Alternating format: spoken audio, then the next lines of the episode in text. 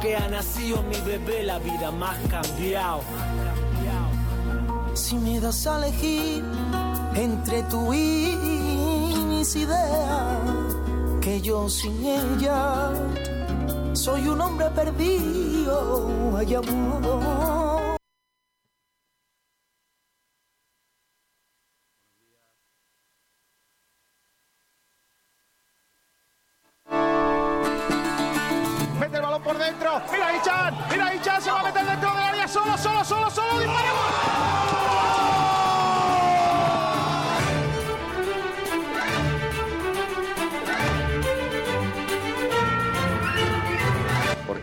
Al Málaga, recuerden eh, que yo comía patatas fritas con huevo mi despacho, sigo comiéndolas y cuando me vaya lo voy a seguir haciendo.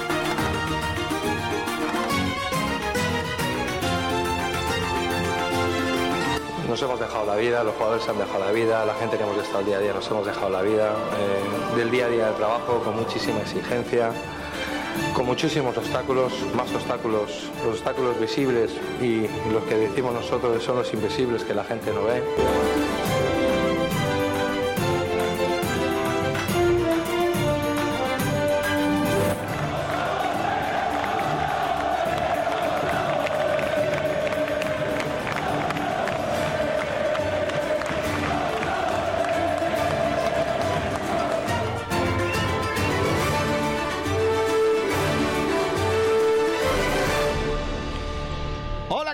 Buenas saludos a todos y bienvenidos a Frecuencia Malaguista. Un día más con todos ustedes en la sintonía de Sport Direct Radio en el 89.1 de FM, a través del 96.6 de FM, también a través de sportdirectradio.es o a través de nuestros dispositivos habituales en TuneIn o a través de Radio Garden o radio.es. Todos esos sitios para escucharnos en directo y si quieren grabado, pues ya sabéis, en nuestro habitual eh, grabación de Evox. El eh, Málaga Club de Fútbol afronta este próximo fin de semana un nuevo encuentro de Liga. Lo hace ante el eh, Zaragoza en la Romareda. Partido del domingo que van a poder seguir como siempre a través de la radio del deporte malagueño en Sport Direct Radio. Un saludo de Kiko García en nombre de todo el equipo que hace posible este programa. Un programa que hoy cuenta con la producción del gran Pedro Jiménez. Hola Pedro, ¿qué tal? Muy buenas. Muy buenas tardes, Kio, compañeros, ¿qué tal? Hoy que tenemos en nuestro nuestro programa de previa del, eh, y del partido del Málaga y ojo porque este fin de semana comienza prácticamente eh, todo el fútbol senior malagueño. Uf, pues tenemos muchas cositas hoy. Es previa, así que ya de por sí las previas están cargaditas, pero es que además traemos dos entrevistas, una a Jesús Burgos y otra a Bravo, el técnico, uno de los técnicos de, que, que forman ese tándem en el Atlético malagueño. También traemos la porrita, los campitos y dos debates que son el Málaga se reencontrará con la Rosa, eh, uy, con Adrián en la Romareda. Ya estaba yo mezclando aquí. ¿Crees que hubiera tenido sitio en este Málaga? Aquí hay, aquí hay fuego. Cuate, aquí hay tomate. debate- ¿Cómo? Cuate, aquí hay tomate. Y el otro debate que traemos también es sobre Luis Muñoz y es casi. ¿Crees que son compatibles en el centro del campo? Depende de lo que quieras jugar. Bueno, ahora luego lo, lo debatimos. No me quiero. Por cierto, no voy a sacar. tan- Sí, sí, dime, dime. no, eh, termina y ahora digo una. No, no, no, ya está, ya está. Si iba a decir que, que no me quiero adelantar al debate, pero que depende de lo que quieras jugar. Claro, y luego también vamos a estar muy pendientes a Davidovich, que va a estar, que juega ahora y que Nacho está para contárnoslo también. Uh, Nacho, ¿a qué hora juega Davidovich? Hola, ¿qué tal? Buenas tardes. Buenas tardes, Kiko, ¿qué tal? Pues Davidovich juega hoy a las 3 y 20 de la tarde contra Denis Novak en esos cuartos de final del Hombre. 250 de Colonia. Se nos pida, se nos, se nos va un poquito de, de hora, ¿eh, Pedrito? También te Sí. digo, ¿eh? Por lo que Es sea. que yo había entendido que era ahora en directo. Claro, pero es que eh, eh, es No, no, no. 3 de la tarde, hora de Colonia. Que es, Claro. es, eh, Colonia es la ciudad del mundo que mejor huele, lo sabéis, ¿no? Es un... Sí, claro. Claro. ¿Cómo? Y ahí los incendios, por lo que sea. Por cierto que... ¿Te imaginas que te toca en un barrio de Colonia que huela a una colonia de esas pestosas que no soporta a nadie? ¿O te imaginas que tienes un vecino que huele mal? Oye, No, no puede. Pues no pasa nada, sale a la calle y ya pues se Ya perfuma. se- mira, no vamos a estar eh, por ese por ese lado. Eh, entonces es el, el eh, Master 500 de Colonia, me has dicho, eh, Nacho. El ATP 250 de Ah, Colonia. 250, vale, 250, vale, vale. No es lo mismo. 250 en de Colonia es un suelo, bote en suelo mediano. duro, en pista dura y, y techado. Bien. En pista cerrada. Borja Aranda, ¿qué tal? Buenas tardes. Muy buenas, ¿qué tal? Eh, eh, un, un, un campeonato de Colonia 250 es un, un bote mediano, ¿no? Porque- sí, un bote, sí, un bote de mediano los que es- llevas en el coche. Con- Lo que llevas en el coche por lo que surja, ¿no? Pa- pa- por lo que pueda pasar, sí. Claro, efectivamente. En el coche siempre tiene que haber un bote mediano de colonia. Toallitas y colonia de toda la vida. Correcto. Eso es un kit que te lo- además ya te lo dan con los y, coches an- nuevos. y antiguamente y, y antiguamente una cinta que pusiera lentas. claro, claro, Claro. Y luego no viene ¿no? mal, no viene mal una mantita también. Sí, claro. Y ya de paso un croissant para amanecer. Ahora, ahora un, Hombre, ahora también viene bien, ahora viene también bien una mascarilla de repuesto. Claro, y un claro, PCR claro. en el bolsillo. Un PCR por, lo, por lo que surja. Hay que tener test rápidos PCRs también, por lo que pueda pasar. A ver, muchacha, ven aquí. Ven aquí. Pero antes de nada, ¿qué me vas a pedir? Eh, ¿Lo que viene siendo el chubasquero? ¡No! tenemos, vamos a tenemos hacerte un que esperar PCR. 15 minutos, tengo que esperar 15 minutos para ver si esto es factible. Si no, si el resultado del PCR no es positivo, a partir de aquí te dejo en casa. Qué gente más tonta, oye. Vamos con la última hora del Málaga Club de Fútbol, como siempre, con eh, Sergio Ramírez y los talleres Diego Rodríguez. Eh, oh, Talleres Metálicos Diego Rodríguez, tu carpintería de aluminio al mejor precio, te ofrece la última hora del Málaga Club de Fútbol. Hola, Sergio, ¿qué tal? Muy buenas. Hola Kiko, ¿qué tal? Buenas tardes. Vamos con esa última hora del Málaga Club de Fútbol, en la que el equipo ha entrenado a primera hora de la mañana, a partir de las 10, entre la Rosaleda y entre, entre el anexo. Ha entrenado en esos dos lugares. Eh, en primer lugar, las novedades son que Stringholm ha entrado en el entrenamiento por eh, Gonzalo, eh, esa es la novedad, y que Cristo ha vuelto a entrenar con el, con el grupo en el día de hoy, tras que ayer no, no realizara ese, ese entrenamiento por algunas molestias, pues eh, hoy Cristo ya, ya ha regresado al grupo y ha, y ha completado el entrenamiento con el primer equipo. Eh, el plan de viaje será mañana, eh, mañana tras la rueda de prensa, mañana tiene entrenamiento el equipo a primera hora de la mañana, luego hablará Sergio Pellicer en rueda de prensa en torno a las doce y media de, la mañana y luego pues se desplazarán hasta Zaragoza para enfrentarse al Real Zaragoza en la Romareda el próximo domingo a las eh, seis y cuarto. Sí, una sesión de activación y táctica y, con el balón. Así que últimos, eh, mañana último entrenamiento antes de, viajar y recibir al Zaragoza el próximo domingo. Bueno, más que recibir, viajar hasta Zaragoza. Gracias, eh, señor Ramírez. Esa es la última hora del entrenamiento del Málaga de Fútbol que os contamos cada día aquí, eh, gracias a los talleres. Diego Rodríguez. Talleres Metálicos Diego Rodríguez, tu carpintería de aluminio al mejor precio, te ha ofrecido la última hora del Málaga Club de Claro que sí, la última hora del Málaga Club de Fútbol, aunque ahora vamos a repasar muchísimo más ampliamente todo lo que quedaba en eh, esa sesión, tras esa sesión de entrenamientos. Los mejores forjados, rejas, puertas y ventanas y a los mejores precios en talleres metálicos Diego Rodríguez. Calidad y servicio con unos precios inigualables. Somos especialistas en ventanas, mamparas de baño y de oficina, rejas, puertas, barandillas. Pídanos presupuestos sin compromiso en los teléfonos 952 30 85 86 o 639 01 18 30. Le esperamos en calle Navia número 21, Polígono San Alberto en la zona de Carlinda. Talleres metálicos Diego Rodríguez. Tradición familiar de padre a hijo con más de 50 años de experiencia. Con más de 50 años de experiencia, los talleres Diego Rodríguez cada día nos traen la última hora, pero nosotros vamos a hablar de cositas que vamos a preguntar o que estamos preguntando ya a los oyentes en esta jornada, además de la porrita patrocinada por Juan Fran Peluqueros. Ya podéis participar de ella y poner vuestro pronóstico eh, en, eh, en el- en el- para el partido del, domingo. Eh, ¿Qué estamos preguntando a los oyentes, eh, Pedro? Pues estamos preguntando por la porrita, ¿cómo quedará el partido entre el Real Zaragoza y el Málaga Club de Fútbol? Ya saben los oyentes, seguidores y lectores que entre los acertantes se sorteará un corte de pelos en Juan Fran Peluquero. Es día de previa, ya con eso con la porrita se demuestra y además traemos los habituales campitos. Tres opciones, hay novedades, por ejemplo en uno está Lombán, en otro está Jozabet y en otro está Chavarría. Eso como adelanto, como pre. Y dos debatitos más. ¿Crees que son compatibles Luis Muñoz y Escasi en el centro del campo? Y también otro centrocampista es protagonista en el segundo debate. El Málaga se reencontrará en la Romareda con Adrián González. ¿Crees que hubiera tenido sitio en este Málaga? Que no quiere decir, y lo aclaro, que si crees que hubiese sido titular.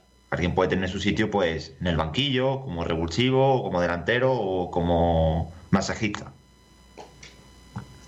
Vale, pues fíjate, tenemos ahí un montón de, de temas importantes de, debate para, tratar en el día de, hoy. Ayer dijo una cosa José María Movilla grande, eh, que, mm, que, yo creo que todos estamos un poco de acuerdo, ¿no? Y que eh, este, este partido para los dos es un partido distinto al de otros años, como siempre, pero también por, por cómo son las plantillas, ¿no? Tanto Zaragoza con el cierre del, del periplo Víctor Fernández como el Málaga Club de Fútbol, con una plantilla eh, que al final hemos quedado todos que estamos en pretemporada. Eh, va a ser un partido complicado de, de, definir, ¿no? Porque los dos equipos están muy en formación, ¿no creéis? Sí, sin duda. Primero hablar por el Málaga. Esto no es nuevo y primero que seguimos con probaturas, seguimos de pretemporada y luego que está con una especie de adaptación. Viene de realizar una área a casi toda la plantilla, solo siguen cuatro jugadores con respecto al año pasado y dos de ellos han sido uno que ha, que ha pasado a tener ficha profesional, que es Juan de, y otro como Luis Muñoz, que quedó libre y posteriormente se fichó como jugador, como agente libre. Y eso, son una plantilla totalmente nueva. Entonces es muy difícil que desde el primer momento ya veamos jugadores compenetrados, que haya una idea clara de juego, que, que se vean ideas, bueno, que, que, sepamos a qué juega el Málaga. Yo creo que todavía un poco precipitado, pero poco a poco eh, se le van viendo los planteamientos a Pellicer y cada vez se descubre un poquito más que, vamos a tener que, defender más que atacar. No, sé qué piensas tú, eh, Aranda. Bueno, yo creo que el tema con Pellicer eh, es bastante claro en su, filosofía, en su idea de juego, en lo que, en lo que él quiere. Y hay a gente que no le gusta esa manera de ver el fútbol, otros que les parece estupendo y otros que son eh, auténticos fans acérrimos de Pellicer. Entonces esto es como todo. Aquí nadie va a estar completamente contento. Yo creo que el Málaga, y sabéis que soy muy pesado con esto, está en pretemporada, el Málaga está encontrándose a sí mismo para hacer el 11 más competitivo y que luego, como, no sé si fue Almendral el que lo decía ayer, decía, no, pero luego es que Ismael Casas le puede poner un día, a, a Calero otro, según, según fuese el partido, ¿no? Vale, eso es otra película, pero normalmente el entrenador siempre tiene su 11, ¿no? El 11 que tú piensas, eh, este es el equipo más competitivo que yo puedo sacar y que está preparado para, para darme el mejor rendimiento. Y luego es verdad que según el partido dice, bueno, pues prefiero este lateral porque es mucho más ofensivo, este porque es más defensivo, prefiero un medio centro más creativo porque me van a dar la posesión. Entonces luego ya dependerá de eso, pero Pellicer ahora mismo lo que tiene que es es que encontrarse. Y ese es el problema principal. Eh, yo creo que Pellicer está en un momento eh, que lo que dice en rueda de prensa no tiene luego que ver con lo que él quiere realmente trasladar en el terreno de juego. No sé si porque no quiere, porque no cree o porque no puede. Es que es muy, muy difícil ahora mismo evaluar. Yo por eso os dije que dos semanitas más y en dos semanitas más ya podremos empezar a evaluar y ya veréis cómo ya se empiezan a repetir más los once, ya veréis cómo va a haber jugadores que ya sí que van a ser muy titulares y, ya no salen del once y a partir de ahí podremos hacer una valoración mejor de, de Pellicer, pero es que es verdad que este fin de semana tiene a una novia que no es la más eh, guapa de, pasar el fin de semana con ella, porque es el Zaragoza. Sí, dos eh, victorias y un empate, ¿eh? Sí, y ojo, es verdad que una victoria en los despachos, además, porque es la del Alcorcón. Eh, llevaba, llevaba, una victoria y dos empates, pero les han dado ganado el partido de Alcorcón. Dos victorias y un empate. Yo, en Zaragoza, tengo mis sentimientos encontrados, porque es un equipo que, que le tengo mucho cariño, porque es un equipo histórico de, de España y me gustaría que estuviera en primera división. Eh, luego no me gusta su entrenador, Baraja, que tiene muy buena fama y yo todavía a día de hoy no entiendo por qué, porque creo que deportivamente a día de hoy no ha demostrado nada. Es verdad que hizo una recta final con el Tenerife eh, medianamente buena, pero poco más. Y, es verdad que la plantilla de Zaragoza ha sufrido muchos cambios, ¿no? Ha perdido esa delantera maravillosa, Pugado Luis Suárez, y es verdad que ha, hecho algún fichaje como el del Torito Fernández del Celta, pero eh, para mí es peor Zaragoza que el año pasado. Sí. Y esa es la, esa es la realidad. Es peor Zaragoza que el año pasado. Empezando por el banquillo. Mm. Entonces, yo creo que, ahí el Málaga, aún así, tiene una novia bastante fea y complicada. Porque es, difícil. Por cierto, hablando de Zaragoza, eh, Kagawa está sin equipo. Mm. Así que eh, rescindió con el Zaragoza y está y está buscando y está buscando equipo en España. Se habló en su día del Rayo Vallecano, pero de momento está el japonés sin nada. Eh, le quería el pago de Salónica, pero no le, no le seduce la idea. Bueno, vamos a ir con otra parte antes de entrar en, la previa propiamente dicha del partido del Málaga. Vamos a hablar de algo que tuvo lugar en el día de ayer, que es la asamblea de la Asociación de Pequeños Accionistas de Málaga. Está con nosotros eh, Jesús Burgos. Hola, Jesús, ¿qué tal? Muy buena. Jesús, hola, muy buena.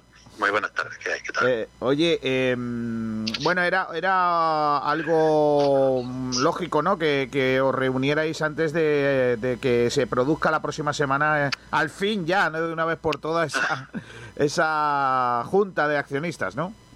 Efectivamente, claro, como no puede ser de otra forma, nosotros convocamos a todos los socios eh, pues para saber sus inquietudes antes de, la de la asamblea previa de accionistas del Málaga, para poder trasladar pues todas las inquietudes que, que nuestros asociados eh, quieran que nosotros reflejemos en esa asamblea.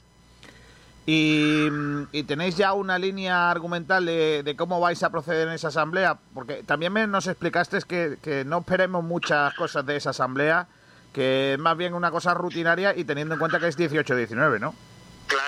Evidentemente. Es decir, eh, se han sucedido tantas cosas desde la temporada 18-19 a, la fecha que estamos, eh, que bueno, mm, muchas, la mayoría de las cosas que se van a tratar en esta asamblea eh, no son noticias, son, están obsoletas. Es decir, que la gestión del Consejo de Administración de la 18-19, evidentemente no lo podemos aprobar esa, esa gestión pues parece una obviedad, ¿no? Eh, supuesto que nosotros somos los que absolutamente disconformes con la forma de proceder de, los señores del Consejo de Administración, eh, le pusimos la querella criminal que pusimos, con lo cual, pues era evidente. Pero bueno, no por ello hay que hacer la forma, hay que, bueno, por fin tener esta asamblea para aprobar las cuentas de la temporada 18-19, que parece algo esperpéntico, y, pero bueno, mm, hay que hacerlo y evidentemente pues, pues ahí estaremos nosotros para poner las objeciones que, que creemos que debemos de poner. ¿Y hay mucho mucho polvo que destapar de esas cuentas? Es decir, que se van... Si habéis encontrado muchas eh, cositas raras en esas cuentas. Bueno, hombre, todos lo sabemos, ¿no? Es decir, que nada nuevo que no sepamos ya y que no esté eh, no solo en el portal de transparencia, sino en toda, en el debate eh, de las cuentas del Málaga. Es decir, mm. pues unos créditos impagados eh, no satisfechos y sin capacidad de poder de poderse pagar, por lo que se ve, unas renumeraciones del Consejo de, Administración absolutamente desorbitadas para el momento de la de la situación que el Málaga tenía en esa temporada, eh, en fin, y una gestión pues absolutamente caótica de ese Consejo de Administración. Bueno, veremos qué es lo que ocurre al final en esa, en esa reunión en la que eh, está por ver quién va a ser representante de Nas Fútbol, ¿no? Porque mm, las últimas decisiones de la jueza es, eh, están encaminadas a que sea el propio José María Muñoz el que pueda gestionar Nas Fútbol y que pueda representarle también en esa junta, ¿no? Bueno, eh, hay que distinguir siempre, me gusta ser un poquito didáctico en este sentido, que hay dos sociedades, NAS Spain y NAS Fútbol. Ah, vale, sí. ¿Vale? Eh, eh, yo, vamos, eh, perdón por el matiz, pero es importante. Sí, ¿vale? sí. Eh, eh, eh, NAS Spain es la tenedora del- de la mayoría de las acciones y hoy por hoy hoy por hoy, porque la jueza todavía no se ha pronunciado, hubo una vista en, la que parece, bueno, que, que, que va encaminado hacia darle la administración judicial también de NAS, eh, de NAS Spain a, al administrador del Málaga, pero hoy por hoy no es el administrador de NAS Spain, con lo cual, eh, bueno, no sabemos mm, si, si llegará esa resolución o no de la jueza. Eh, en cualquier caso, eh, lo que vamos a hacer es la aprobación de las cuentas de 2018-2019 y, y bueno y tener esta asamblea. A nosotros lo que sí queremos es expresarle al administrador y, y bueno y es público y notorio que lo debemos de hacer, de hacer así es instar al administrador a que convoque la asamblea de las cuentas de la 2019-2020 que cree que, que su obligación es hacerla antes de que acabe el año y como no puede ser de otra forma, pues si, si esa mm, presunta ampliación de capital, que parece que, que decía el administrador que era factible el poderla hacer, pues si es verdad que, lo- que lo haga, que lo haga en cuanto antes. ¿Por qué? Porque nosotros lo único que queremos es solucionar eh, o pasar a un estado menos provisional de la sociedad de la cual somos accionistas lo antes posible, como es lógico. Bueno, veremos qué, pasa con, con todo ello. Parece que, las aguas bajan un poco más tranquilas en tanto en cuanto la, la gestión de José María Muñoz ha aplacado muchas de las eh, cosas locas que había en este Málaga de los Altani. Y, y no sé si en algún caso eh, os genera alguna duda eh, la situación actual o, lo tenéis bastante claro. No, no, no. Nosotros, como siempre hemos estado, estamos absolutamente alineados porque creemos que lo está haciendo bien eh, el administrador, que está haciendo lo, lo correcto, le está dando sensatez a, a esta a la gestión del Málaga, cosa que eh, desgraciadamente no hemos tenido en los últimos años. Y bueno, creemos que lo está haciendo bien, es decir, no eh, nada nada que objetar. Hombre, lo que sí deseamos, como yo creo que todos los malaguistas, es que bueno, por fin pues pues haya una una estabilidad dentro del Málaga. Y evidentemente una administración judicial provisional no es una estabilidad. Y eso es lo que deseamos, que cuanto antes haya esa estabilidad por la vía que sea sentencia Blue Bay, ampliación de capital, cualquiera de las medidas que haya serán bienvenidas si son sensatas y le dan estabilidad al club. Y la última tiene que ver con algo que dijo ayer eh, un eh, miembro de la Asociación de Pequeños Accionistas. eh, mm, eh, bu- bueno, y, y que yo te, te pregunto, Jesús, eh, uno de tus compañeros eh, eh, hablaba ayer en Radio Marca, si no me equivoco, de o ayer o antes de ayer, de, de la existencia otra vez, ¿no? De esa, de esa, bueno, ese interés de al- algún grupo norteamericano de, de posicionarse para hacerse con el Málaga Club de Fútbol. Eh, ¿Tienes eh, tú también esa información que nos puedas eh, hablar de que siguen interesados y que hay un- una propuesta casi casi en firme? Nada nuevo que no te haya dicho Bajo el ya sol, ¿no? en otra, nada nuevo bajo el sol. Es decir, hay hay eh, varios grupos que a nosotros se nos han dirigido y, interesándose. Nosotros le hemos explicado la situación y le hemos eh, instado además que hablen con el administrador o con la jueza. Eh, efectivamente, hay varios grupos de diversa índole y de diversas procedencias, algunos americanos y otros de otras de otras eh, procedencias. Y nosotros en junta directiva, yo no he estado presente en ninguna junta directiva que se haya hablado directamente, junta directiva de la PAC se haya hablado de esto. Es decir, reuniones hemos tenido, sí, pero no nosotros no es nuestro nuestro objeto el, el haber hablado. Y, y yo no he estado presente, ¿eh? desde luego, en ninguna reunión. Javier se referirá a alguna, puede ser, habrá tenido algún algún interés hace poco alguna de alguna llamada de esta, es posible, pero ya digo, nada nuevo, es decir, nada que no hubiera en la anterior eh, charla que Sí, la tuvimos tú y yo, que hablamos, y que sí. ya os lo expliqué, que había bastantes grupos interesados, pues sí, efectivamente.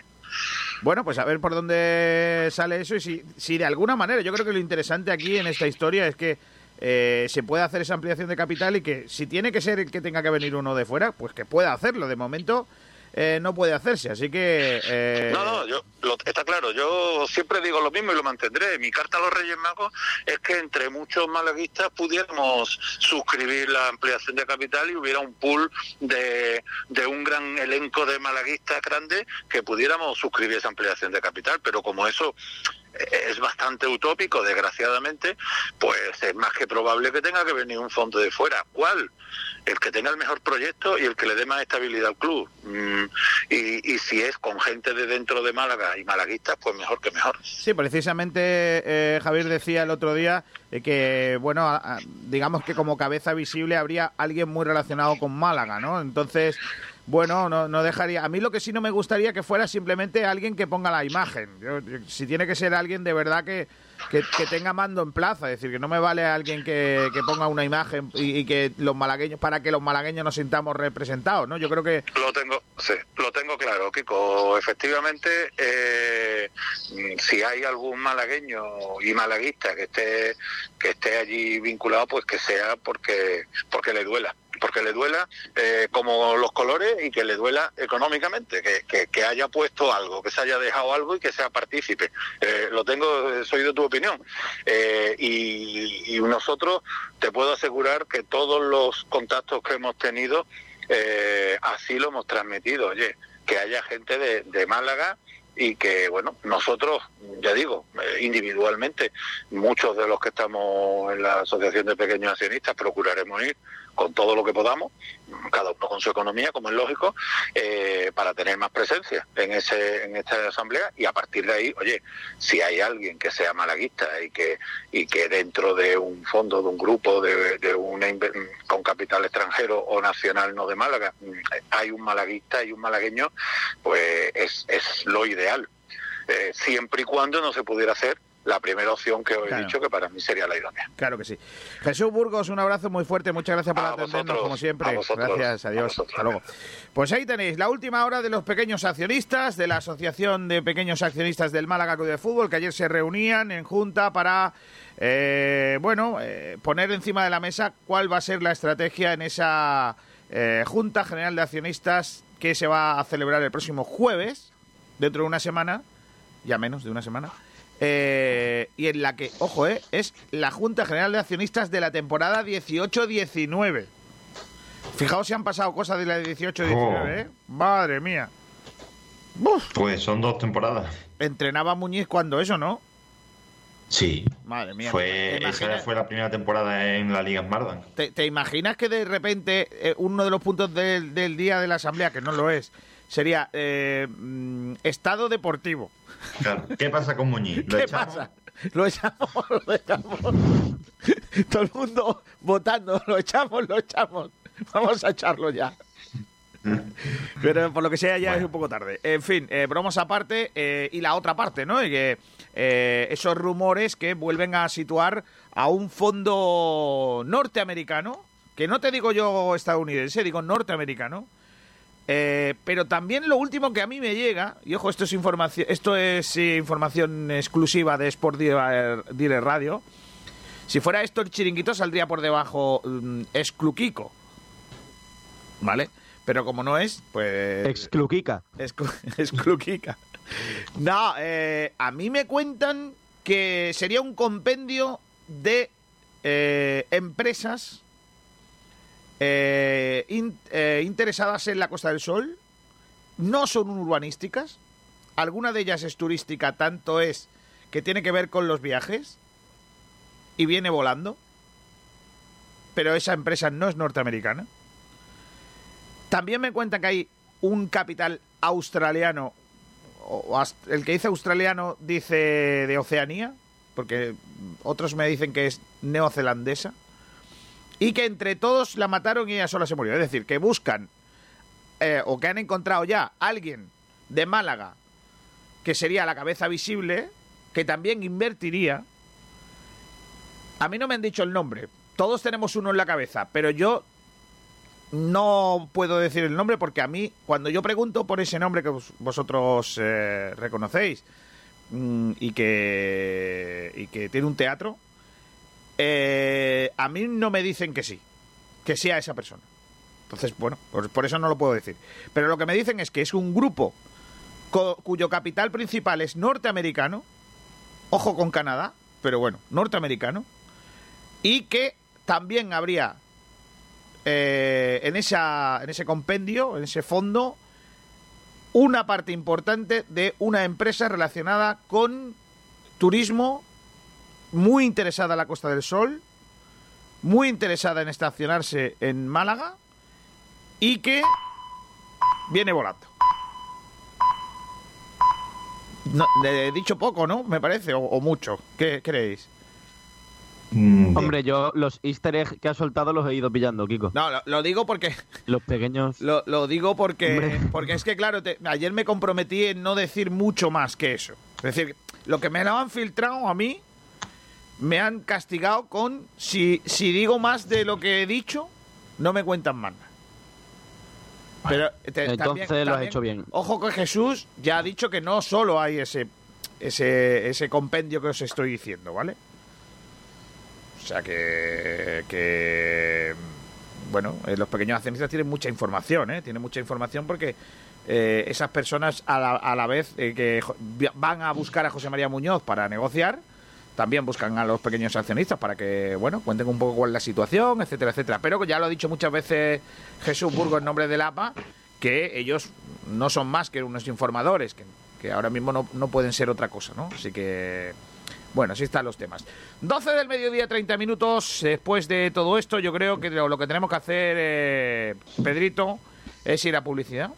Y después de Publi ya empezamos a analizar Zaragoza, eh, hablamos del partido y todo eso. ¿Qué os parece, chicos, si hoy os presento un nuevo patrocinio?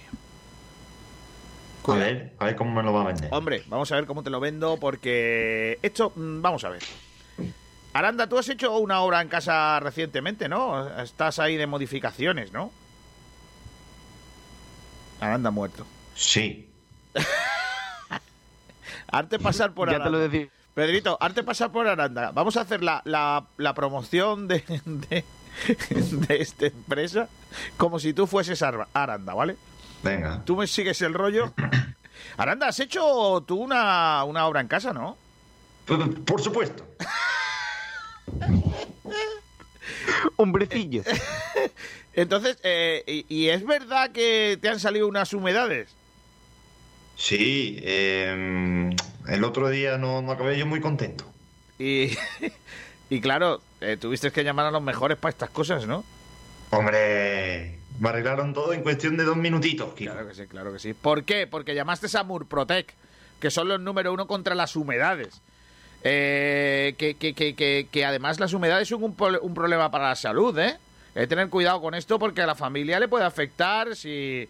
Pues si aparecen humedades, ya ve tú, te puedes coger algo malo. Así que mm, yo creo que, que Borja Aranda tiene que recomendar a todo el mundo Murprotec. Por supuesto. Contraten a Murprotec porque van a ser felices y van a cuidarse en salud. Murprotec, esos hombrecillos, venga, dilo así. Murprotec. Esos hombrecillos. Comienza el partido contra la humedad. Si humedades por capilaridad, filtración, condensación, llama a Murprotec. Si quieres garantía de hasta 30 años de resultados contra las humedades, llama a Murprotec. Si quieres invertir en salud para tu hogar y tu familia, llama a Murprotec al 900 108 109 o en www.murprotec.es. Si quieres dejar de tirar el dinero y tener tu casa o lugar de trabajo libre de humedades, llama a Murprotec. Si quiere a la empresa líder en humedades con más de 65 años de experiencia, llama a Murprotec al 900 108 109 o en www.murprotec.es. En definitiva, si tiene humedades o lo que quiere es seguridad de resultados, eficacia en los trabajos, profesionalidad de todo el personal, garantía de éxito hasta en 30 años, tranquilidad en su inversión y por supuesto que su familia esté a salvo de todos los problemas que la humedad conlleva, llama a Murprotec al 900 108 109 o en www.murprotec.es y ganen el partido a las humedades. Los productos que llevas a tu mesa no puedes dejarlos en manos de cualquiera. En Carnicería La Flor contamos con productos de máxima calidad para que tu familia pueda disfrutar del mejor sabor con la garantía de estar comiendo sano. Las mejores selecciones de carnes de ternera, cerdo y pollo y un amplio surtido de elaborados con manos expertas y con productos de primera calidad. Somos especialistas en chivo malagueño, cordero lechal, ternera del Valle de los Pedroches, más de 30 años de experiencia. Nueva apertura en Supermercado Alsara, Avenida de la Axarquía 21, local 5, Torre de Benagalbón. Y os seguimos atendiendo en Avenida de la Candelaria, bajo número 12. Más de 25 años de experiencia nos avalan. Carnicería La Flor, máxima calidad para tu mesa, máxima calidad para tu familia. Nuestra costa nos da los mejores pescados y mariscos, y nuestra tierra produce vinos tan extraordinarios como Rediel Blanc, un blanco suave, afrutado, persistente, con notas florales y una acidez muy equilibrada, ligero y fresco en boca. El cupás blanco perfecto para acompañar un buen menú de nuestra bahía. Rediel Blanc. Malagueño por denominación, excelente por definición.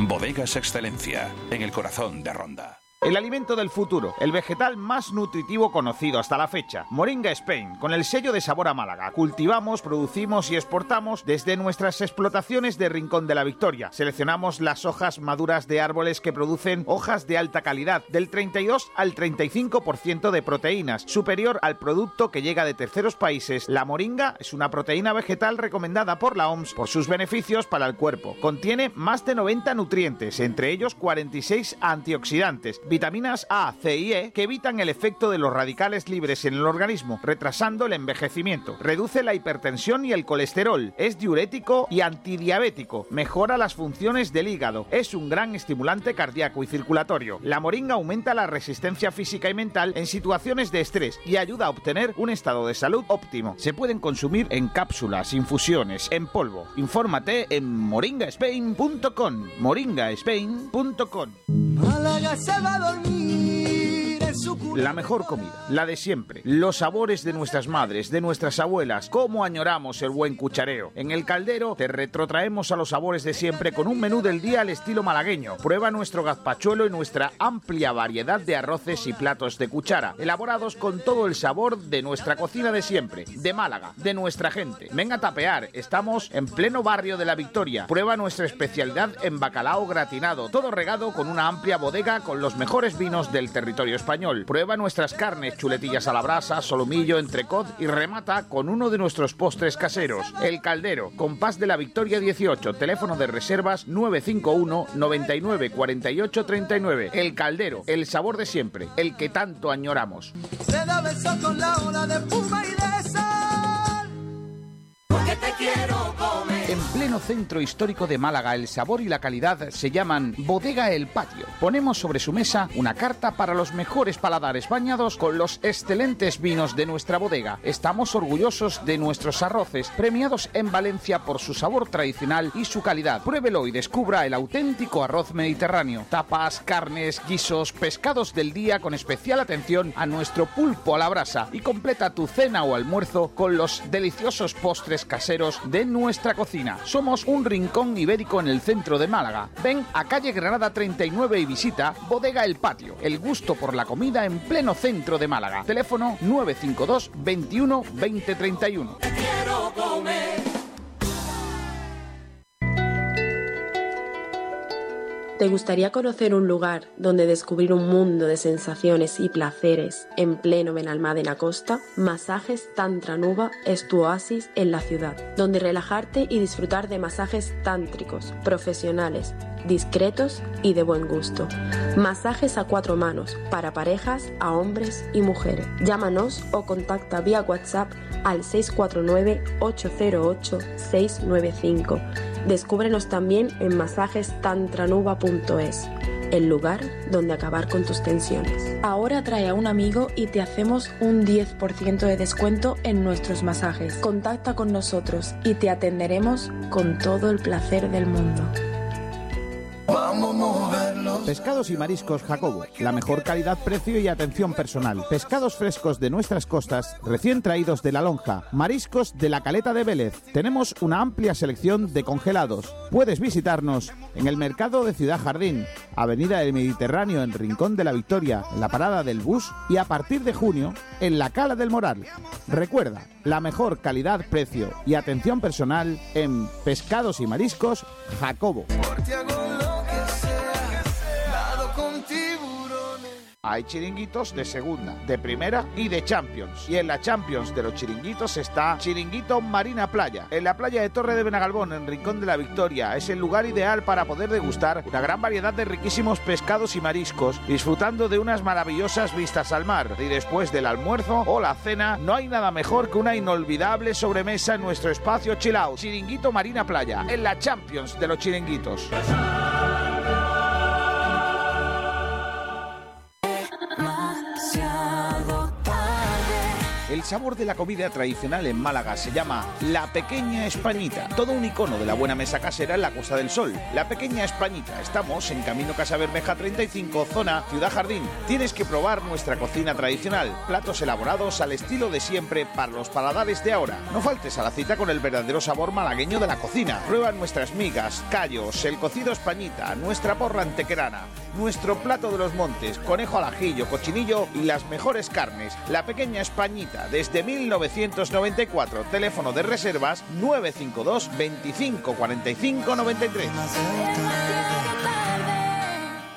Estás oyendo Frecuencia Malaguista en Sport Direct Radio, otra forma de hacer deporte. Aquí, como tenemos otra forma de hacer deporte, eh, hemos empezado la previa con algo que no tenía nada que ver con la previa, pero sí importante para la historia reciente del Málaga de Fútbol, que va a venir la próxima semana. Vamos ahora ya con eh, el encuentro. Creo que ya tengo por aquí a nuestro árbitro de cabecera, a Fernando Muñoz. Eh, preparadora, Fernando, ¿qué tal? Muy buenas. Fernando, no te oigo. Ahora, ahora. Buenas ahora. tardes, Kiko. Eh, ¿Quién nos Y pita? a mí, a mí me escuchas, Kiko A ti, García. perfecto. Te escucho como si estuviese ahora mismo. Pues recuerda, recuerda, Sí. tengan cuidado ahí fuera, cuídense y sean felices. Pedrito Jiménez, no te apropies de mis despedidas en Porpelón. No, no, no, no, no, no, no, no. Ha hablado de, de- de la obra que has hecho en tu casa, que has Claro. tenido que llamar a Murprote porque tenías humedades, básicamente. Oye, oye, oye, perdona, pero es que es que necesito ese teléfono ya que lo he perdido y tengo que llamar otra vez. Luego, Habrá que decir. luego la próxima cuña ya te, ya te digo yo el, te- el teléfono. Además es un número gratuito, ¿eh? Porque tú eres un tieso y no necesitas el teléfono, claro. Tú, por lo que sea, eres eh, de, de, de, de- de- de- de mano en el bolsillo siempre. Pa- para que no te lleven nada. Por supuesto. Eh, yo soy, yo soy agarra, a- agarrategui. Fernando, no me gusta el árbitro que tenemos esta semana, ¿eh? ¿Por, por qué? Porque no me gusta. A ver, Bueno, te, te pues, dices, ¿por qué, no, ¿por qué no te comes el limón con pescado? Eh, O sea, el pescado con limón. Porque no me gusta. El limón con pescados eh, últimamente te está dando, ¿eh? Por el limón con pescado. Muy Últimamente rico. Me estoy metiendo mucho en eso. sí. Cocina fusión. Correcto. Eh, ¿Quién nos pita, Fer? Pues se trata del madrileño Miguel Ángel Ortiz Arias, árbitro de 35 años. Ahora la que comienza es su segunda temporada en la categoría. Ascendió la temporada pasada cubriendo la plaza de ta- del también madrileño Valentín Pizarro Gómez, que ascendió para mí merecidamente a Primera División. Este colegiado mm, solo ha pitado dos veces al Málaga, ya que solo ha coincidido con él en la temporada pasada. Eh, derrota del Málaga en Huesca por 2-0. Aquel día el Huesca, la verdad, fue el día que nos dio un baño el Huesca. Y nos pitó en el Carlos Tartiere, que ahí el Málaga sí sacó un puntito. Por lo tanto, Y tú quieres que a mí me guste ese hombre. Hombre, no, Bueno, no ha tenido incidencia, por lo que dice no- nuestro no, árbitro. el Málaga no conoce la victoria con él, conoce la derrota que fue en el Alcoraz, pero yo creo que ahí el árbitro poco tuvo que ver en la derrota de- del Málaga en aquel partido. No, ese, ese fue Moreno Aragón, ¿no? No, Moreno Aragón fue el partido de vuelta, el Málaga-Huesca, que precisamente lo vamos a tener en el bar con Ortiz No, Arias, eh, este pe- pe- partido. pero bueno. Álvaro Moreno Aragón. Pero bueno, vamos a ver. ¿Por qué han puesto de acuerdo a dos que no me gustan? Pues quizá porque son del mismo comité, del comité madrileño, aunque sabemos ya que Moreno Aragón es granadino. Sí, señor. Sí, ya, ya, ya. ya. Es, un, es un madrileño falso. Eh, Falso. bueno, luego me Kiko, da... ¿a ti te gusta alguno? Sí, me gusta, por ejemplo, Monestillo. Arcediano es buen árbitro. Arcediano Monestillo me gusta. Sí, Me dijo el otro día Kiko que ya le gustaba menos. Bueno, ya menos, pero ya menos, pero me me, gusta. me- me alegra, me congratula que le siga gustando. Congratula. Eh, Escucha, y, y, y Valentín Pizarro Gómez, que ascendió, es buen árbitro también. Ese ¿eh? también me gusta. Para mí sí, para mí ascendió justamente. Ese Además, yo árbitro. desde, desde mitad de temporada lo estuve diciendo, estaba en mis quinielas, que Pizarro Gómez para mí iba a ascender. Ese arbitrillo bueno, sí, sí, sí, sí. A mí me gusta también. Bueno, eh, vamos a hablar un poquito del eh, encuentro. Pedro, eh, estoy en tus manos. ¿Con qué vamos? Pues vamos a opinar, vamos a debatir sobre uno de los grandes alicientes del partido que se llama Adrián González. Vamos allá. ¿Creéis o no que tendría Oh. sitio en este Málaga? Titularísimo. Titularísimo. Bueno, Nacho Calmón. Tengo mis dudas. Tengo pero mis bueno. dudas, sinceramente. Madre de Dios. Pero bueno. Sí, mira, mm, voy a explicar por qué. Sí, sí. Yo creo que ahora mismo, en este momento, sí sería titular indiscutible.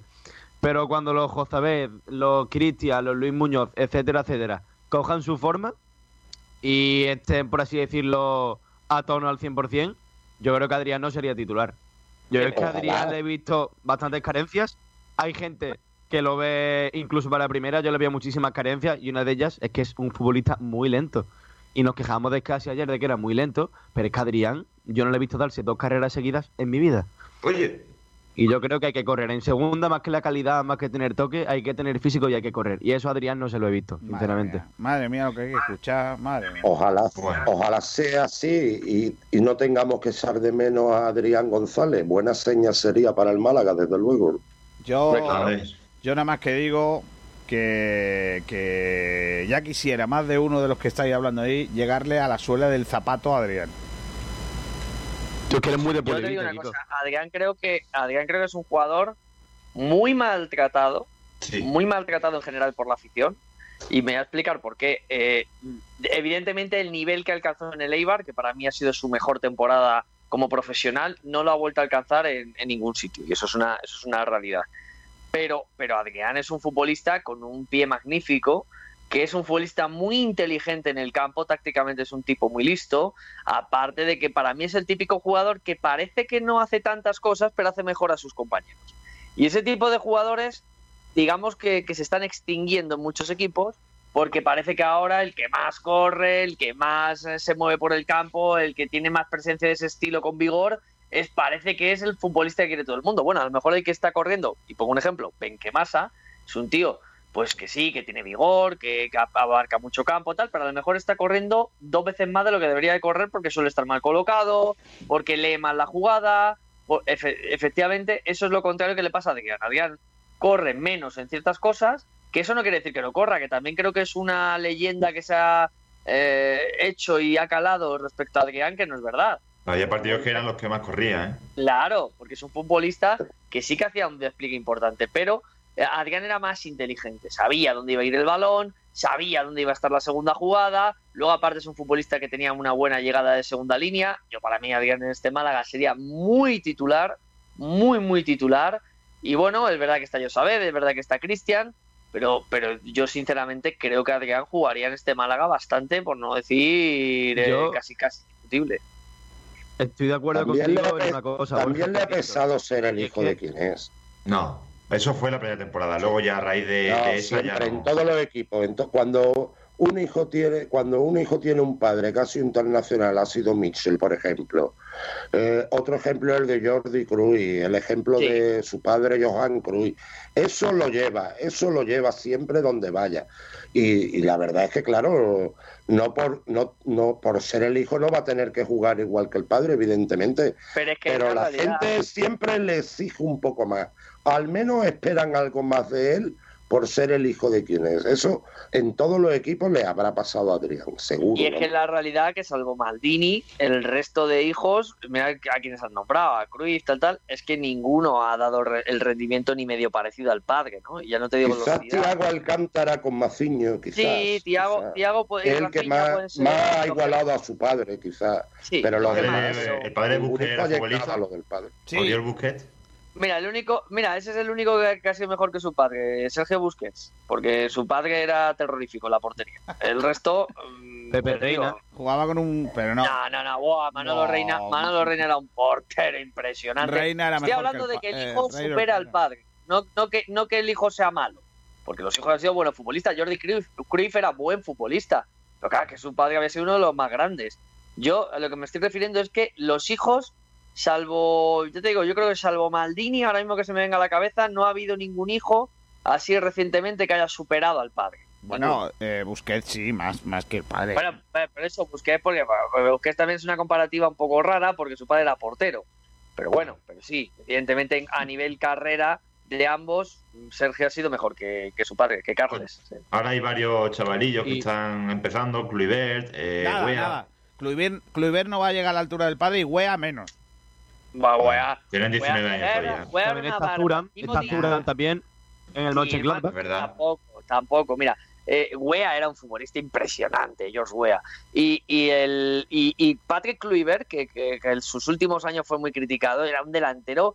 Mira, ahora todo el mundo se le cae la baba con Benzema. Pues el primer Benzema que hubo, entre comillas, era Kluivert. Kluivert era un delantero que no era un 9 de área como tal, pero era un delantero que jugaba al fútbol, que era una maravilla, Patrick Kluivert, una calidad tremenda. Buen futbolista, Patrick Kluivert. Bueno, entonces Adrián Ya, tendría sitio. Hablando ¿no? del tema Adrián, Dale, dale, Nacho. hablando del tema Adrián ya, quiero decir una cosa que, que antes no he podido, que estoy de acuerdo en una cosa que ha dicho Borja sobre todo, porque Adrián, quizá en el campo como futbolista, no sea el que más me guste, ¿no? Pero tiene una cosa que ahora mismo no veo en ningún jugador del Málaga, es casi a lo mejor se lo puedo ver en algún momento, pero Adrián sí se lo veía y es que es un líder, tiene una jerarquía impresionante y tiene esa capacidad de organizar al grupo dentro del campo y fuera del campo también.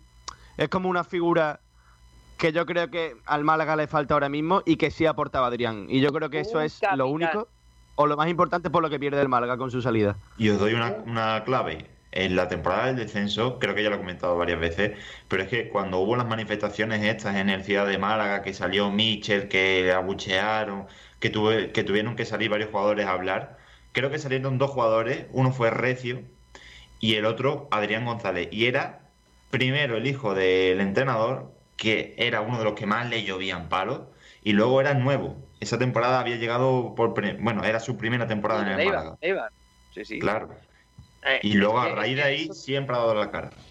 Claro, es que eso lo tiene Adrián. Eh, yo, yo creo que, que, repito, que hay jugadores que se les da un cliché y a partir de ahí se les cataloga y por mucho que hagan, eh, siguen siendo así. Y es el hijo de Michel y por mucho que quieran, Adrián no han visto muchos al Adrián futbolista, otros han visto al hijo de Michel. Que también Eh, te digo, Borja, el Adrián futbolista mm, no es que haga demasiado acto de presencia, es un trabajo que es un poquito más a la sombra. Pero fijaos No, bien, no. Pero, pero perdona Aranda, que yo no me- he expresado mucho y he dicho directamente que tiene que ser, porque es que para mí técnicamente es mejor que todos los que, que, la mayoría de los que tenemos ahí en el centro del campo.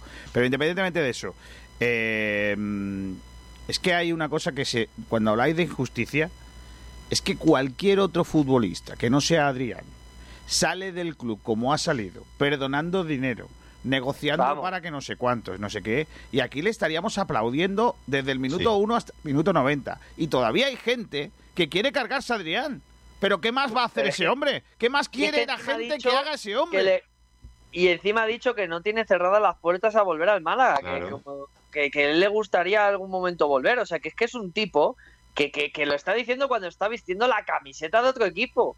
O sea, Claro. eh, eh, porque lo normal, y, y el otro día tuvimos una guerra dialéctica, Mozart y yo, por, por estos temas, de lo que dicen los futbolistas y dejan de decir, Adrián ha sido valiente, Adrián ha salido ahí y, y estando ya por otro equipo, eh, en vez de decir, no, es que tal, no, no, oye, pues yo Málaga le tengo mucho cariño y soy un sitio que las puertas están abiertas a si en algún momento se puede volver. Pues ese tío te está diciendo que quiera el club y lo que dice Kiko, ha perdonado dinero, que eso a día de hoy en el mundo del fútbol hay que respetarlo y vamos, habría que estar eh, a los alrededores de la Rosaleda con, con, con pancartas. De, Y otro de- de- matiz.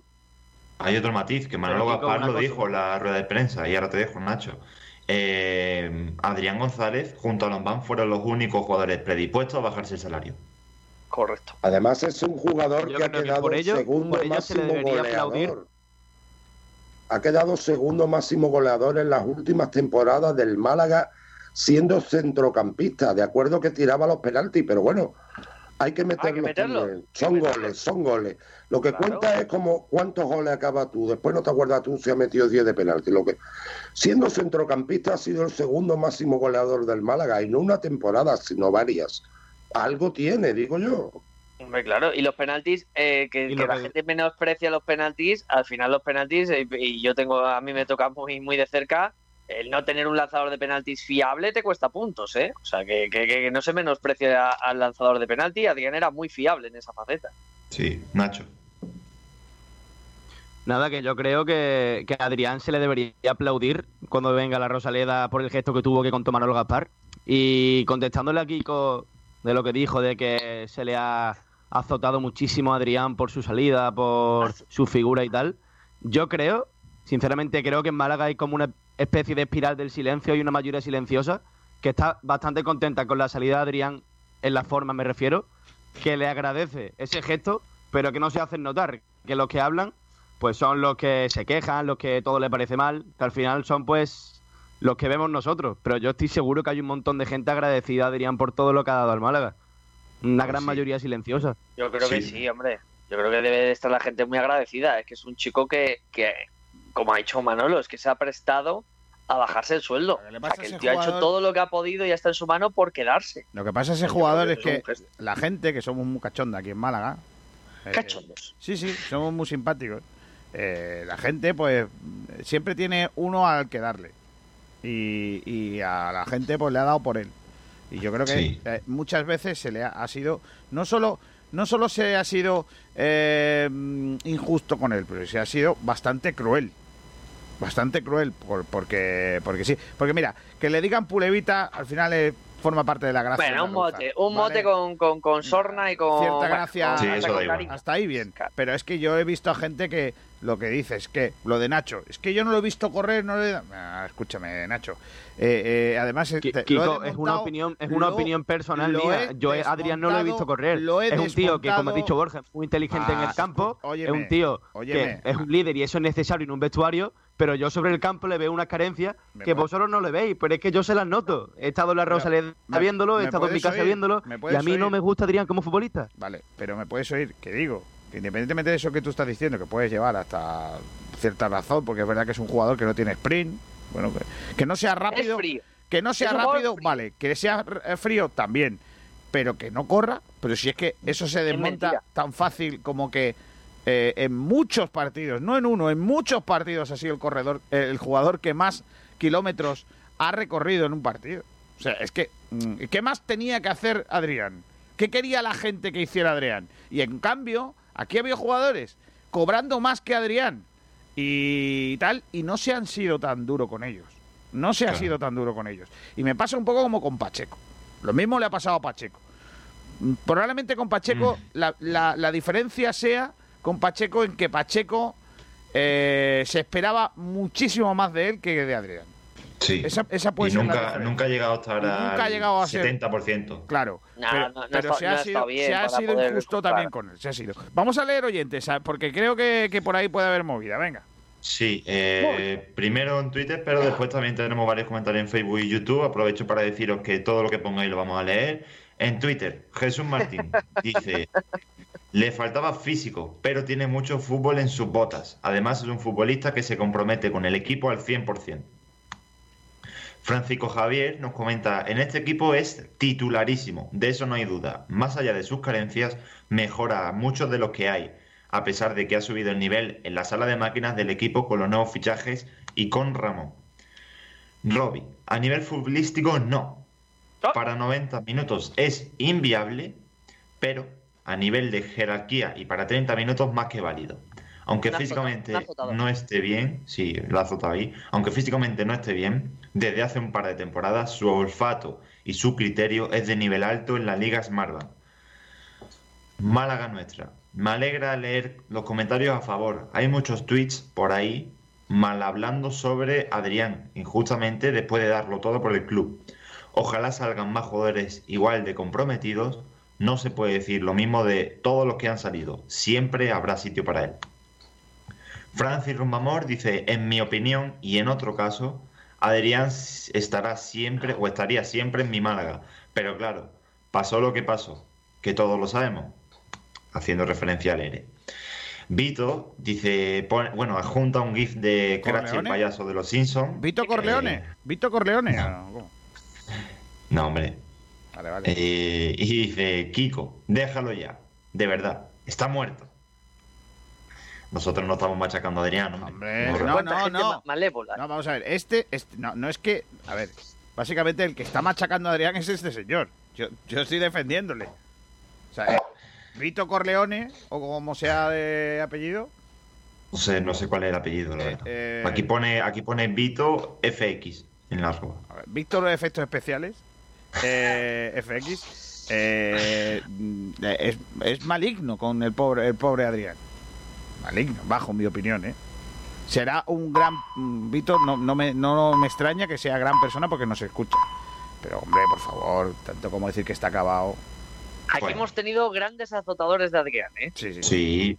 Empezando por Pablo Gil, que encabeza, eh, hiciera lo que hiciera Adrián, ¿te acuerdas, Ro- García? y Roberto Eh, Zorrilla. Era un hombre que, que nunca le dio, un- vamos, un voto a favor a Adrián. Roberto Zorrilla, que le ha dado palos todos los días. Claro. Y lo sigue dando. Robbie era, Robbie era el secretario de- del equipo de Pablo Gil.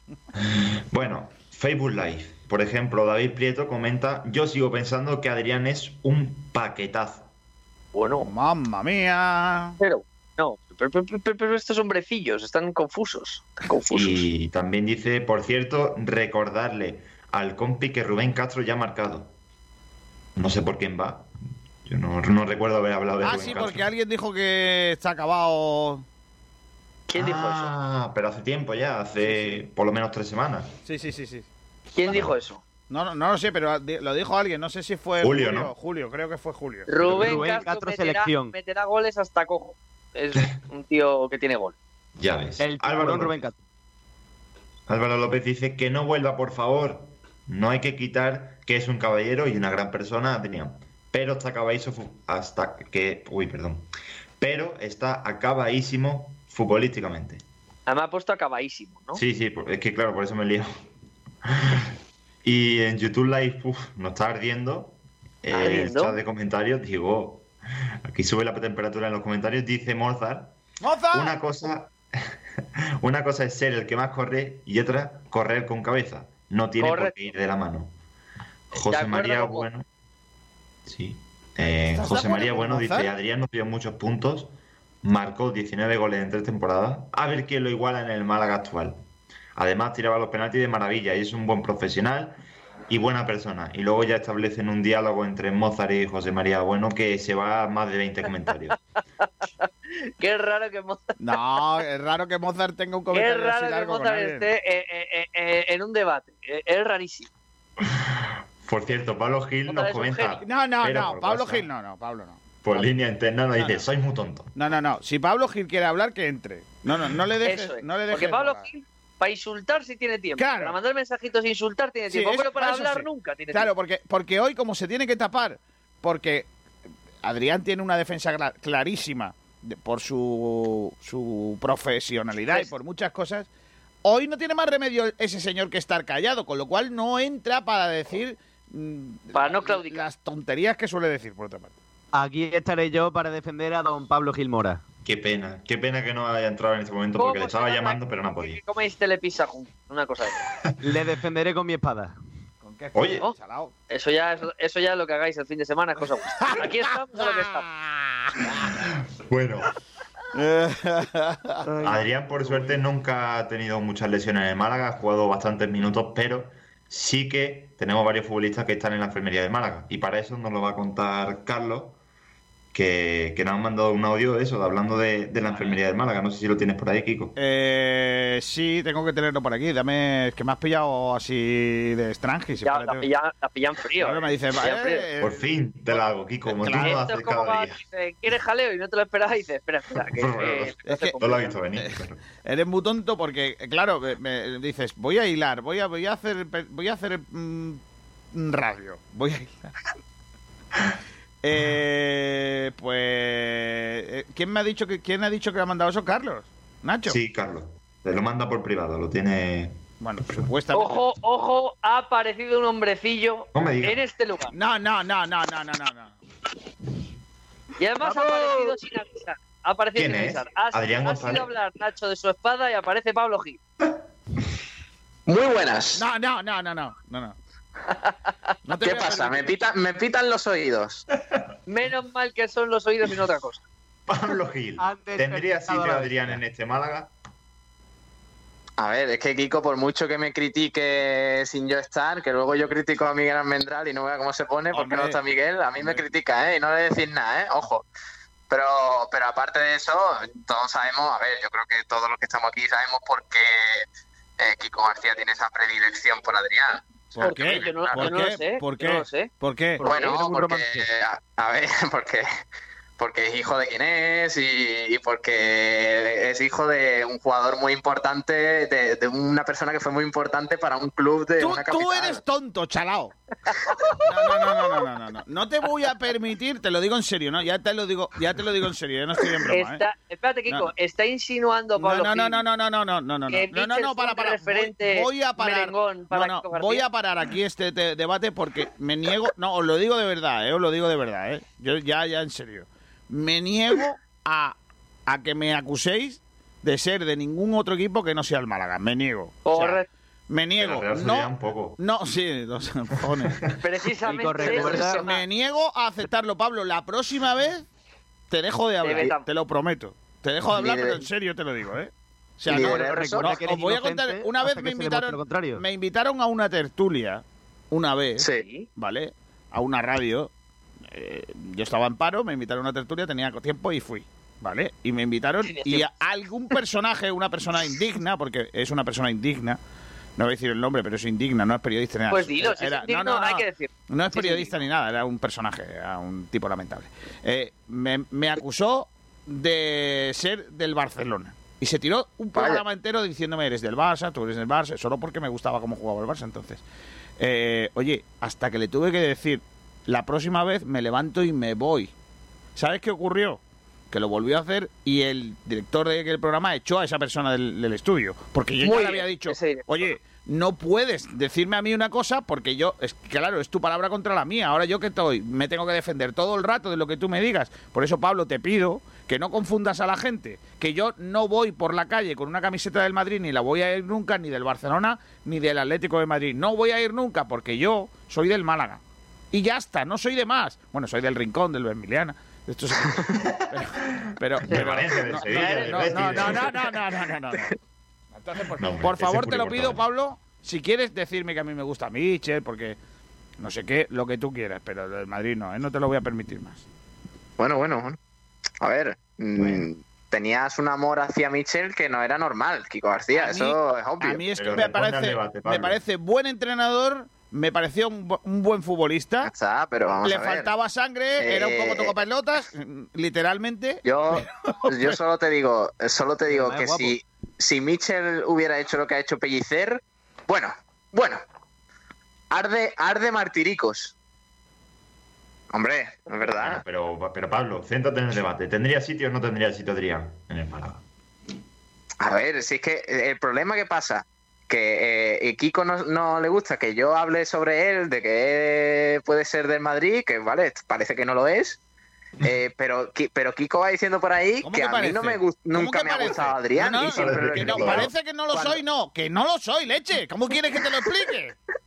Que, que eres tonto, que tío. eres un trilero de la dialéctica. no, puede ser que no puede ser que yo estaba que tío que hoy celebro el cumpleaños de mi niña que estoy muy contento y tú vengas a tocarme las Hombre. pelotas aquí con perdón Oye, en serio Pablo es que de verdad cómo quieres que te lo No, diga y, y, y, y pasa, y claro, y luego va diciendo que es que yo critico por cualquier cosa a Adrián, cuando eso es totalmente mentira. pero que me estás contando pero si eres el tío más Eso es hater de ese señor totalmente mentira, Kiko García. Porque yo he elogiado muchas veces cuando ha tocado a Adrián. en igual que sueño ahora será critico, chalao. igual que ahora critico a Scassi si hace falta o critico a quien sea.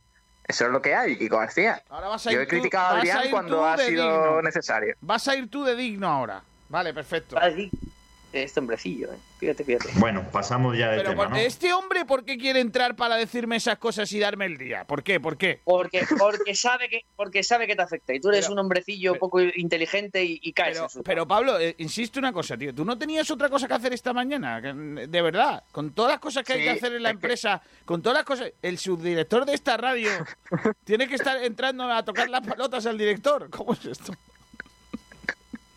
Es que estaba aquí preparando el sprint y digo. mm, Hoy el Luis- sprint se emite a las 10 y cuarto de la noche. Y digo, Luis Ángel Mate muy guay, pero Adrián.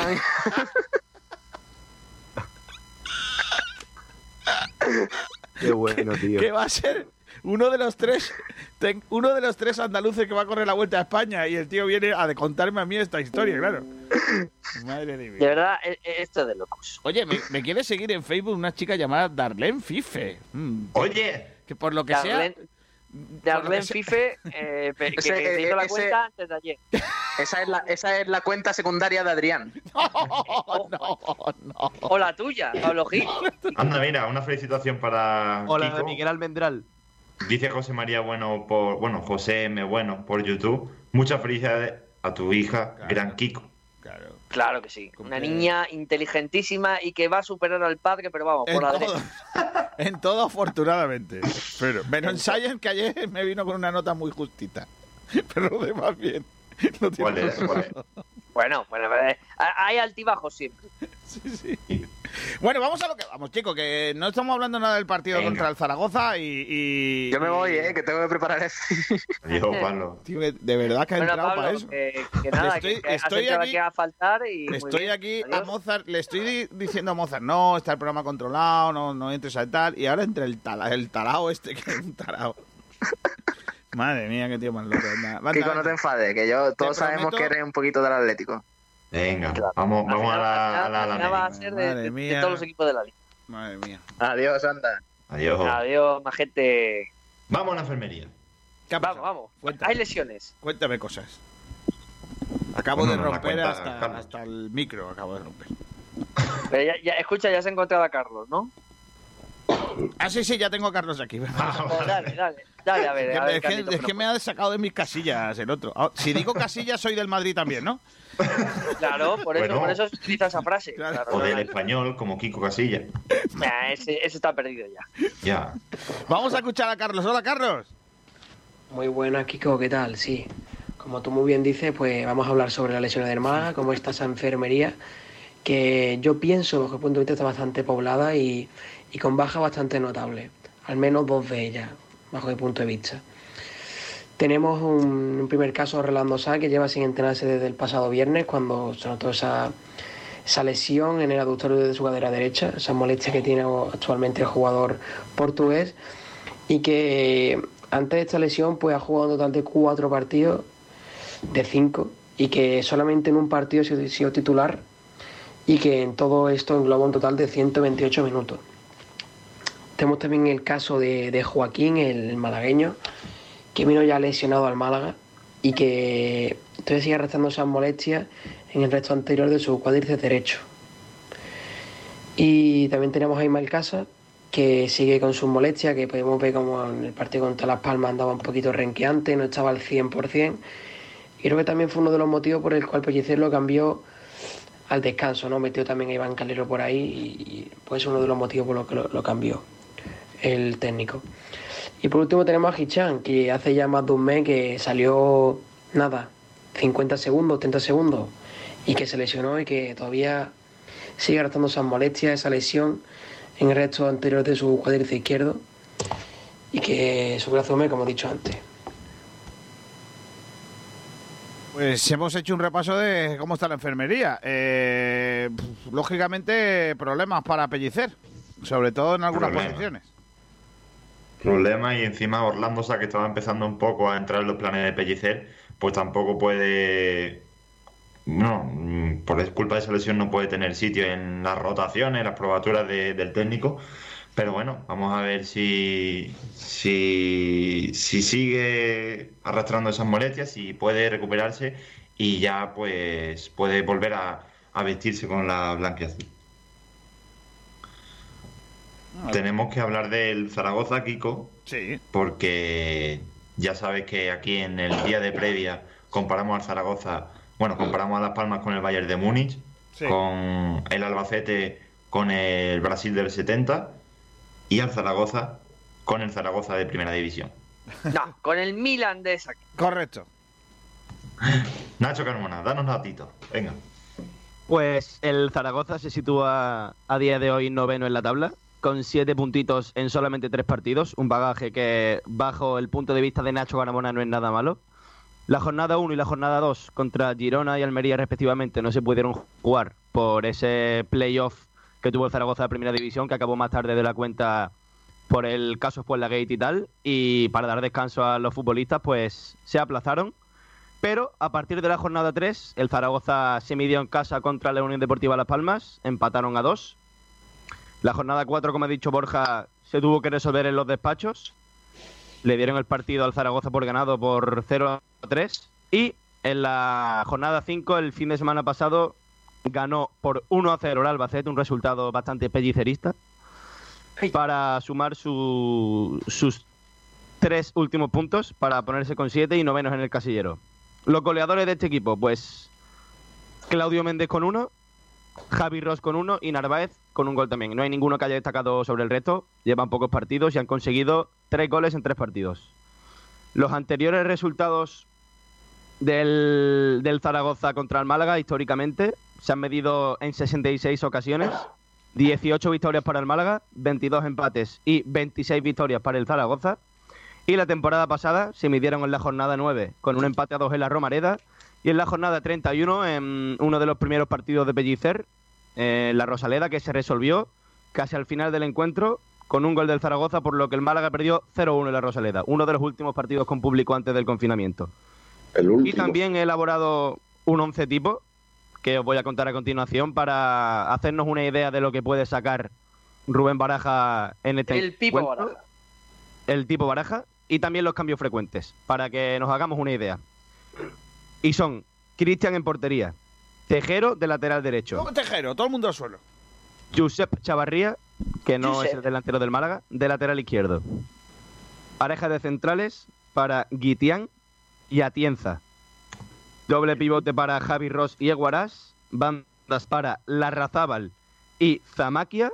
Y arriba una doble punta formada por Joaquín Narváez y Fernández, Gabriel Fernández. Los cambios frecuentes que suele hacer Rubén Baraja en este inicio de temporada han sido Papunashvili, Papu, que no el Papu Gómez, Papunashvili. Lillo, ¿Juanma? Nieto y Kiko, arrodíllate por favor, porque el último cambio que voy a decir, el último cambio frecuente, Pulevita, Adrián. Adrián. Bueno, muy bien. Eh, voy a leer un par de comentarios de YouTube. Por ejemplo, dice José Manuel Bueno, que no es José María. Dani Barrio no es ni de lejos como Munir, que fue Zamora. Barrio es un coladero. ¡Madre mía! Pues de momento Ya- lleva ya- siendo ya- de los mejores llama en dos partidos. Llama a Julio, a ver qué opina. Y también dice, y Adrián es mucho mejor que muchos de los que actualmente están y que se consideran malaguistas. Bueno, ya, si los que ya no están, sea, si los que están no se consideran malaguistas, pues no, porque sí. También dice, es José Manuel, gracias por comentar mi comentario. Nada, un abrazo. Y dice, defiendo a Kiko, es sinceridad y discreción al 100%. Fran Gómez dice, ojo con Zanimaquia. Vale. Habrá que tenerlo con la mira. puesta. Chesco, Chesco siempre avisa. El, el, el Larrazábal que, que está ese hijo de Larrazábal, ¿no? El, el- Aitor Larrazábal, mítico lateral izquierdo del Atlético, de Bilbao. pues, es el pero no sé si es hijo. tampoco va a superar al padre, ¿no? No, No. no. Igual, igual que tenemos a otro que está en el Zaragoza que es Raí Nascimiento. ¿Cómo? Raí Nascimiento. Ese es primo tercero de Pelé, entonces. Puchuquis. No. Pero, pero ¿Es Ra- hijo- es eh, hijo de Raí? ¿Es hijo de Raí, el que el hermano de Sócrates? No creo, ¿no? No, no, no, o sea, no, no. Vale, vale. Y el- habéis nombrado un lillo, ¿no? Sí, pero no Juan Malillo. Lillo, Lillo. No, no Juan Ya, Malillo. pero no es el hijo, no puede ser, ¿no? No, Juan A Malillo. raíz, a raíz le sacaron de las, de las favelas a este chico, de Zaragoza, con jodas, ¿sí? 13 o 14 años. Sí, sí, sí, sí, sí. Madre mía. Es un jugador que, te- que tiene mucho talento, mucha calidad, pero uf, le, le ha costado. Estuvo el año pasado en el Ibiza, pero, parecía que iba a ser. es Muy jovencito, eh, tiene 22 años, pero, pero que parecía que iba a ser más y ahí se quedó. Eh, luego, luego tiene un delantero que es Haris Bukic, eh, eh, Bukic, eh, perdón, eh, que es el que venía del 20, que está en la Eslovenia ¿no? Eh, pues ahí yo creo que es esloveno, o sí, es, no, esloveno o eslovaco, ya no, no, esloveno, esloveno, sí, es esloveno. Lo único que Lalo, el director deportivo de Zaragoza, venía a insinuar que no sabía definir si el equipo de este año era mejor que el del pasado o viceversa. Para mí el del pasado mucho mejor, mejores centrales, ha perdido al Yamik, por ejemplo, un futbolista importante, ha perdido evidentemente a Puado y a Luis Suárez, que son dos futbolistas tremebundos, de que sí, que han fichado a jugadores buenos, pues como Zanimakia, que tiene que tiene mucha carrera dentro de la Juventus y confía mucho en él, Gaisca Larrazaba, el que viene del Athletic, el Torito Fernández, son buenos futbolistas, Bukic, pero no, no, no llegan para mi gusto al nivel de, de lo que tenía el Real Zaragoza el año pasado. Es decir, eh, a- a- no, no, dime, dime. Que tampoco está este extremo que está en el Cádiz, este chaval joven, peladillo, ¿cómo se llama? Eh, Pombo, Jorge Pombo. Exacto, Pombo. ya el año pasado también era, era un puntal ahí, ¿eh? En el Sí, pero es que ha perdido, fíjate, ha perdido a Raúl Guti también. Ha perdido a, a, a Kagawa, que, que fue Alberto regular. Soro. Alberto Soro. Es que, que, por favor, el Zaragoza. Sobre yo todo- entiendo que el director Sobre todo deportivo. el delantero. ¿El qué? Que sobre todo Álvaro, el delantero, ¿no? Y Luis No, Suárez. Álvaro ya- Álvaro no, ya no Luis- estaba, perdón, a Luis, a Luis, a Luis Suárez. Ah, Luis Suárez, sí, claro, pues Suárez. Que con Pu- Puado y Suárez, mira, el Real Zaragoza es un drama en ascender porque yo estoy seguro que si hubiera estado Luis Suárez en la eliminatoria con el Elche, el Zaragoza está en primera. No me cabe ninguna duda. Zaragoza todo esto le, le perjudicó claramente. Y, y- y era, era una delantera de primera división, Luis Suárez Puado. Pero bueno, ha tenido mala suerte, le ha tocado quedarse otro año en segunda y para mí, evidentemente, el nivel ha bajado muchísimo. De un Zaragoza que hay que recordar que económicamente está, está tocadísimo. Es decir, es un equipo en quiebra eh, que, que se está levantando como puede y el director deportivo, bueno, se ha movido bien, jugadores libres, eh, yo, no se ha gastado ni un céntimo el Zaragoza en el mercado y bueno, pues, pues así va tirando, pero el equipo es muy inferior para mi gusto respecto al año pasado, a pesar de lo que diga el director deportivo Lalo. El mayor perjudicado, sin duda, del- de la pandemia por el coronavirus, por los jugadores que han perdido y por la situación. Y para mí, Luis Suárez y Víctor Fernández, las dos bajas más importantes de esta temporada del, del Zaragoza. Y no sé si ha numerado a Igepem, Igbekeme. Y Bekeme, ¿Cómo y se dice? Sí continúa, y Bekeme sí, continúa. Sí, continúa, vale. Sí, pero el año pasado no, no lleva ya nueve años ¿eh? en la categoría, nueve temporadas, y parece que va a subir todos los años, pero ya son nueve temporadas. Sí, pero lleva las que hace que falta de la primera división. Sí, pero muchos de relleno, ¿eh? muchos años de, de estar en media tabla y, y sí que por el nombre es un equipo histórico, pero, pero realmente para ascender, ascender de esos nueve años, no sé cuántos años realmente ha peleado de verdad, habrá peleado dos o tres, no ha peleado más.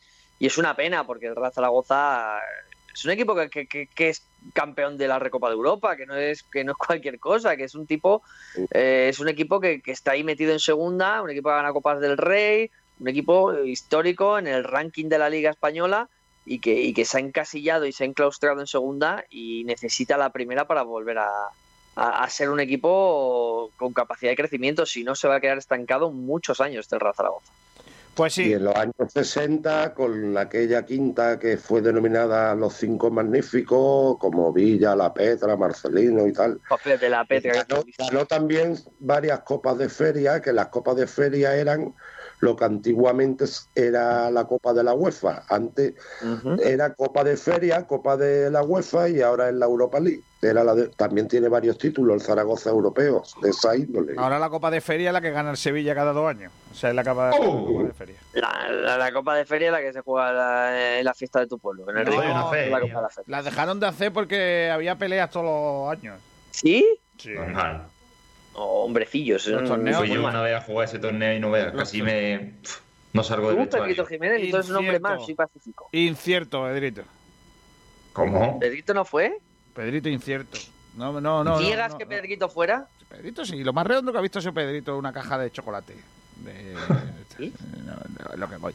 Bueno, De eh, vamos a hablar un poquito de- del Málaga. Son las 13 y 23 minutos. ¿Qué Málaga esperamos? Eh, porque yo sinceramente veo a un Málaga. Si el otro día jugamos con doble pivote en casa, a Remanguillé, a verlas venir, imagínate fuera contra el Zaragoza. Vamos a tener Cinco otra vez. centrales y tres mediocentros, Juan. El- Vamos a jugar con triple, triple pivote, tres centrales, dos, dos, dos laterales que no suban y luego con un con un delantero tanque que que, Que baje valor. Co- correcto. Ese, Y ya está. Y luego ponemos a uno, a uno con pie, un extremito con pie y ya está. Y así tiramos. Sí, y luego decimos que claro, que como hemos puesto a ese extremito con pie, hemos querido ser protagonistas. Claro. Bueno, sobre todo una de las incógnitas del Málaga va a ser el centro del campo, ¿eh?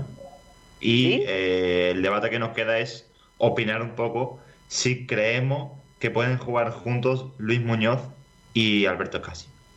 Pues mira, conociendo a Pellicer y a su cabezonería, es posible que los vuelva a poner, pero si ha escuchado un poquito a la afición, a la gran mayoría de la afición que se ha pronunciado, yo creo que, que no va a poner los dos juntos porque ha visto que bien del todo no se les ha dado. Yo no veía mal ese doble pivote al principio, pero el planteamiento y, y cómo, cómo le dijo a los suyos que salieran al campo no fue lo más adecuado. Así que yo creo que estará por, por otro jugador. Creo que va a ser Luis Muñoz el que salga en el centro del campo, pero va a poner otro acompañante. No creo que ponga casi.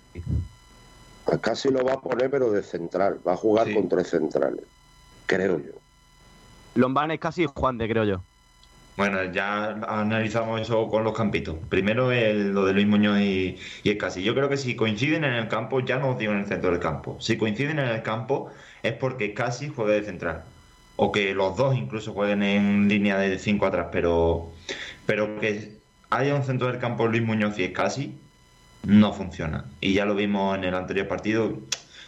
Escasi ya creo que ha demostrado que de momento eh, el físico le da para jugar de central. Y Luis Muñoz, si va a estar en el centro del campo, necesita gente de creación a su lado. Si no, se le nota un poquito más las carencias. Es que No la milonga, la milonga esa, la milonga esa de que Luis Muñoz saca bien la pelota, no sé quién se la va a comprar, ¿eh? porque yo no. O sea, yo estoy absolutamente convencido de que Luis Muñoz eh, es un mediocentro defensivo al uso. O sea, eso de que de que puede sacar la pelota es una milonga que Pivote puro y duro. Ya está. Claro, un pivote es un mediocampista reconvertido a eh, perdón, un central, Un central. un central lateral reconvertido a mediocampista. Entonces, seamos serios, es, eh, es un jugador muy limitado para sacar el balón. Entonces, si tú al lado le pones a otro que es como él, pues mal vamos. Claro, se llame, se llame casi, se llame casi o Benquemasa. Da igual, da igual. al Cromos final- repetidos. Al final es el mismo futbolista. O sea, ven que más. Hombre, Benquemasa no es el mismo, Benquemasa no es el mismo futbolista, pero para, a la hora de crear fútbol eh, tienes evidentemente la misma carencia. Claro. El problema, y, y no, no el problema, además lo decía yo al principio. ¿Son compatibles? Sí, dependiendo de lo que quieras jugar. Si tú lo que quieres jugar es a mantener la posición, a defender, a estar arropadito, porque tú crees que tu equipo eh, es- está necesitado de, de que no le metan goles, asegurarse y luego ya en otro momento de la competición ya vendrá el ataque, vale, pues te lo compro. Pues, ¿Vale los dos? Si son buenos para eso, sí. Ahora, que a mí no me gusta. ¿Son compatibles? Sí. Ahora depende. Si tú lo que quieres es protagonismo, tocar la pelota, circular el balón, eh, tener posesión, pues mm, lógicamente no son compatibles.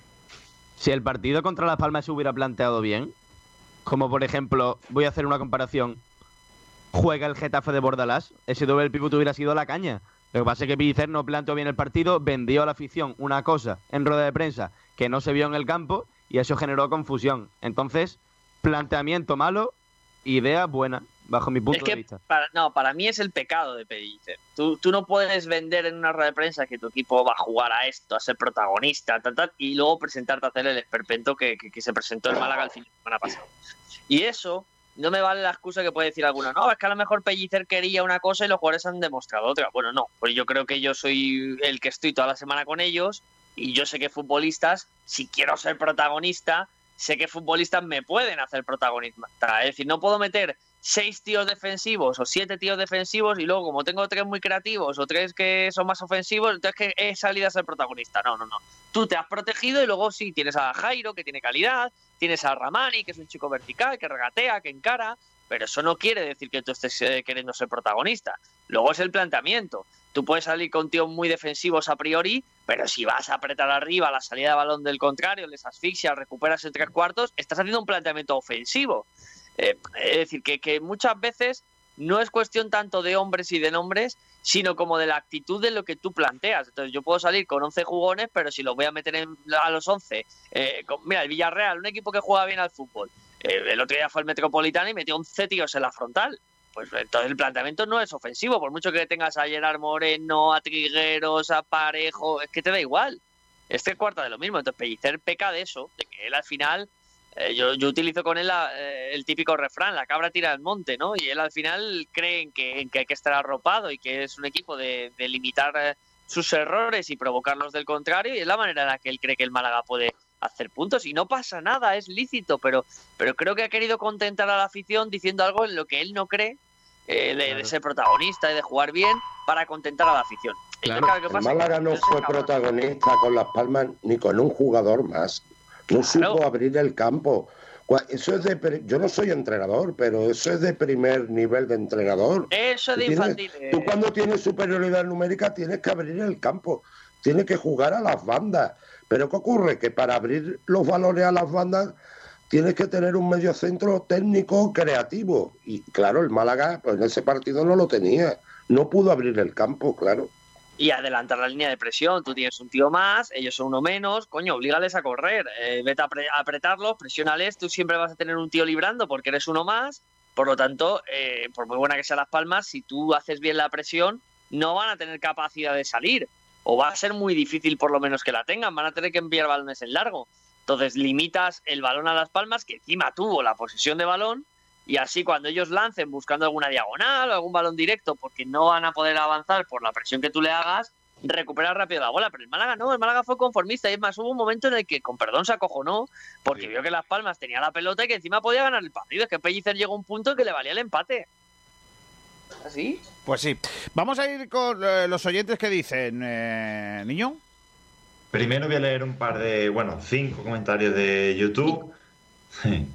Sin rima. Mozart comenta, en el Zaragoza, en Zaragoza no es lo mismo ya sin, Radim, sin Radimov. Hostia, Radimov, que era bueno. Qué, qué- qué buen futbolista era Radimov. ¿De qué temporada estamos hablando?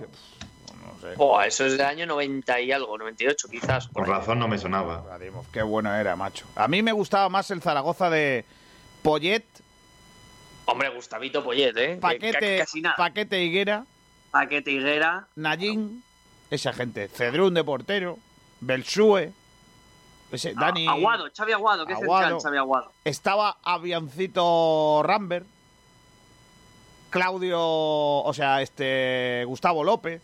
Madre mía. Gustavo. López, ahora, ahora comentarista en Movistar, eh, era un futbolista tremendo, Gustavo López. ¿eh? La gente no es consciente de que Gustavito era uno de los mejores futbolistas de la liga. ¿eh? Buen jugador. Mí el de Vitaller, Casuco, García El Kili- el Kili eh. Barba, el argentino Alberto Barba, Modesto. arriba Rama- Ramírez Amarillo y Valdano, no vea que delantera. No, Valdano, Aquí Valdano, nos es que Jorge pegó- Valdano jugaba en el aquí, Zaragoza. aquí en la Rosalera ganaron 0-3 y nos dieron un baño con Valdano en el Zaragoza y Barba, que era un centrocampista muy técnico, un medio centro argentino. Y, y Paco Huerri, que era un, trotador eh, en el centro del campo. Herrera en la banda izquierda, en el centro del ¿te acuerdas que campo, estuvimos venía del buscando- jugó en el Barcelona. Es, ese es para mí el mejor Zaragoza que yo he visto. Fernando, ¿te acuerdas que estuvo buscando un jugador gaditano que jugó en los dos, en el eh, Zaragoza y en el Málaga? Modesto, ¿te acuerdas?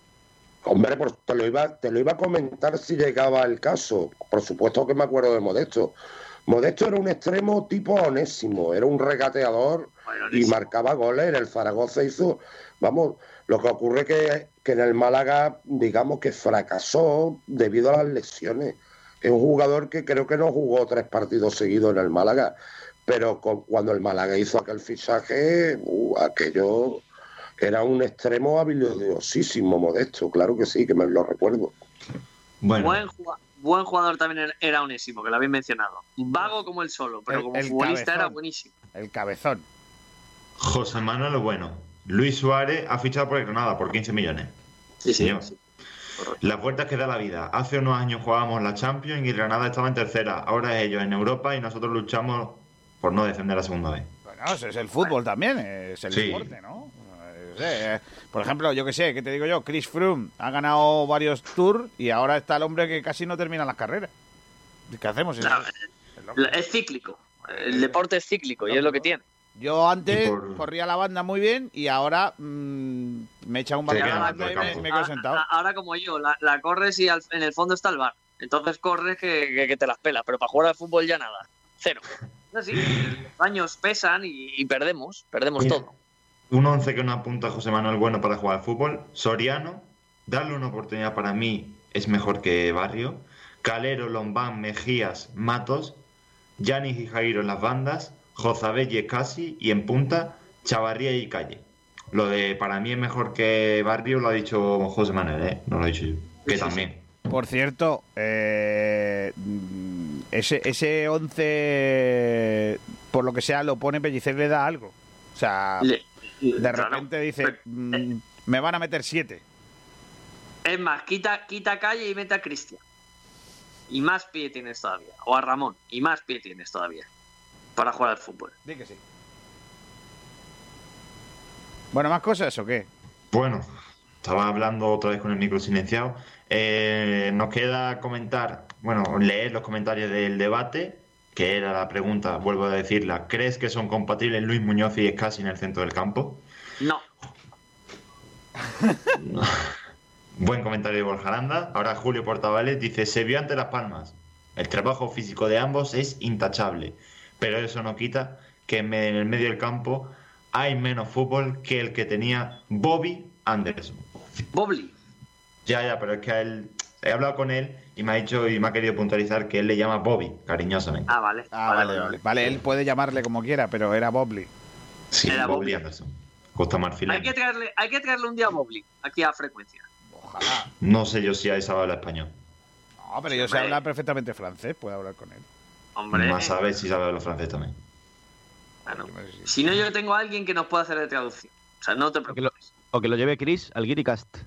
Welcome to Kitikast. Es verdad, tenemos además a Chris, es verdad, Chris le, le- le ponemos por aquí. Y si solo sabe francés, yo tengo una persona que puede traducir la entrevista. Pero Bobby tiene que estar en frecuencia malaguista. Y lo pido por redes sociales que lo pida la gente. ¡Hola!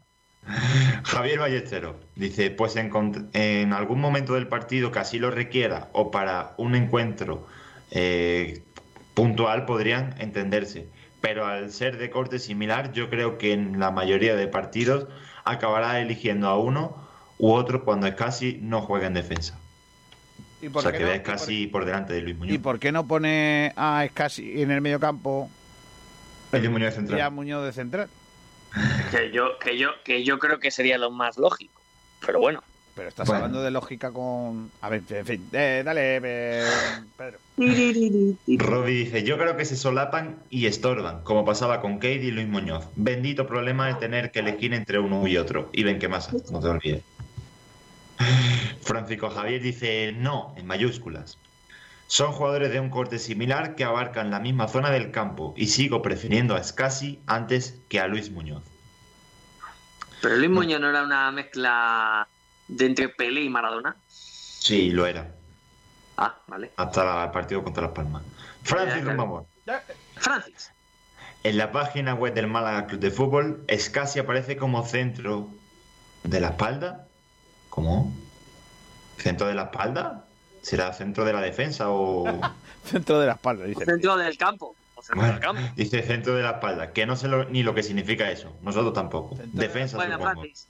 que- Francis, que nos vuelva a escribir y que nos lo explique. Ojalá sea verdad que ponga centro de la espalda.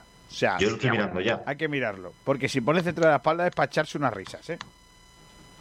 A ver, Dime, prométeme que pone centro Luis de la Muñoz. espalda. Prométemelo, por favor. Mediocentro defensivo, defensa canterano técnico y muy polivalente, ya que puede hasta, eh, de actuar eh, con solvencia en el pivote defensivo y ya está.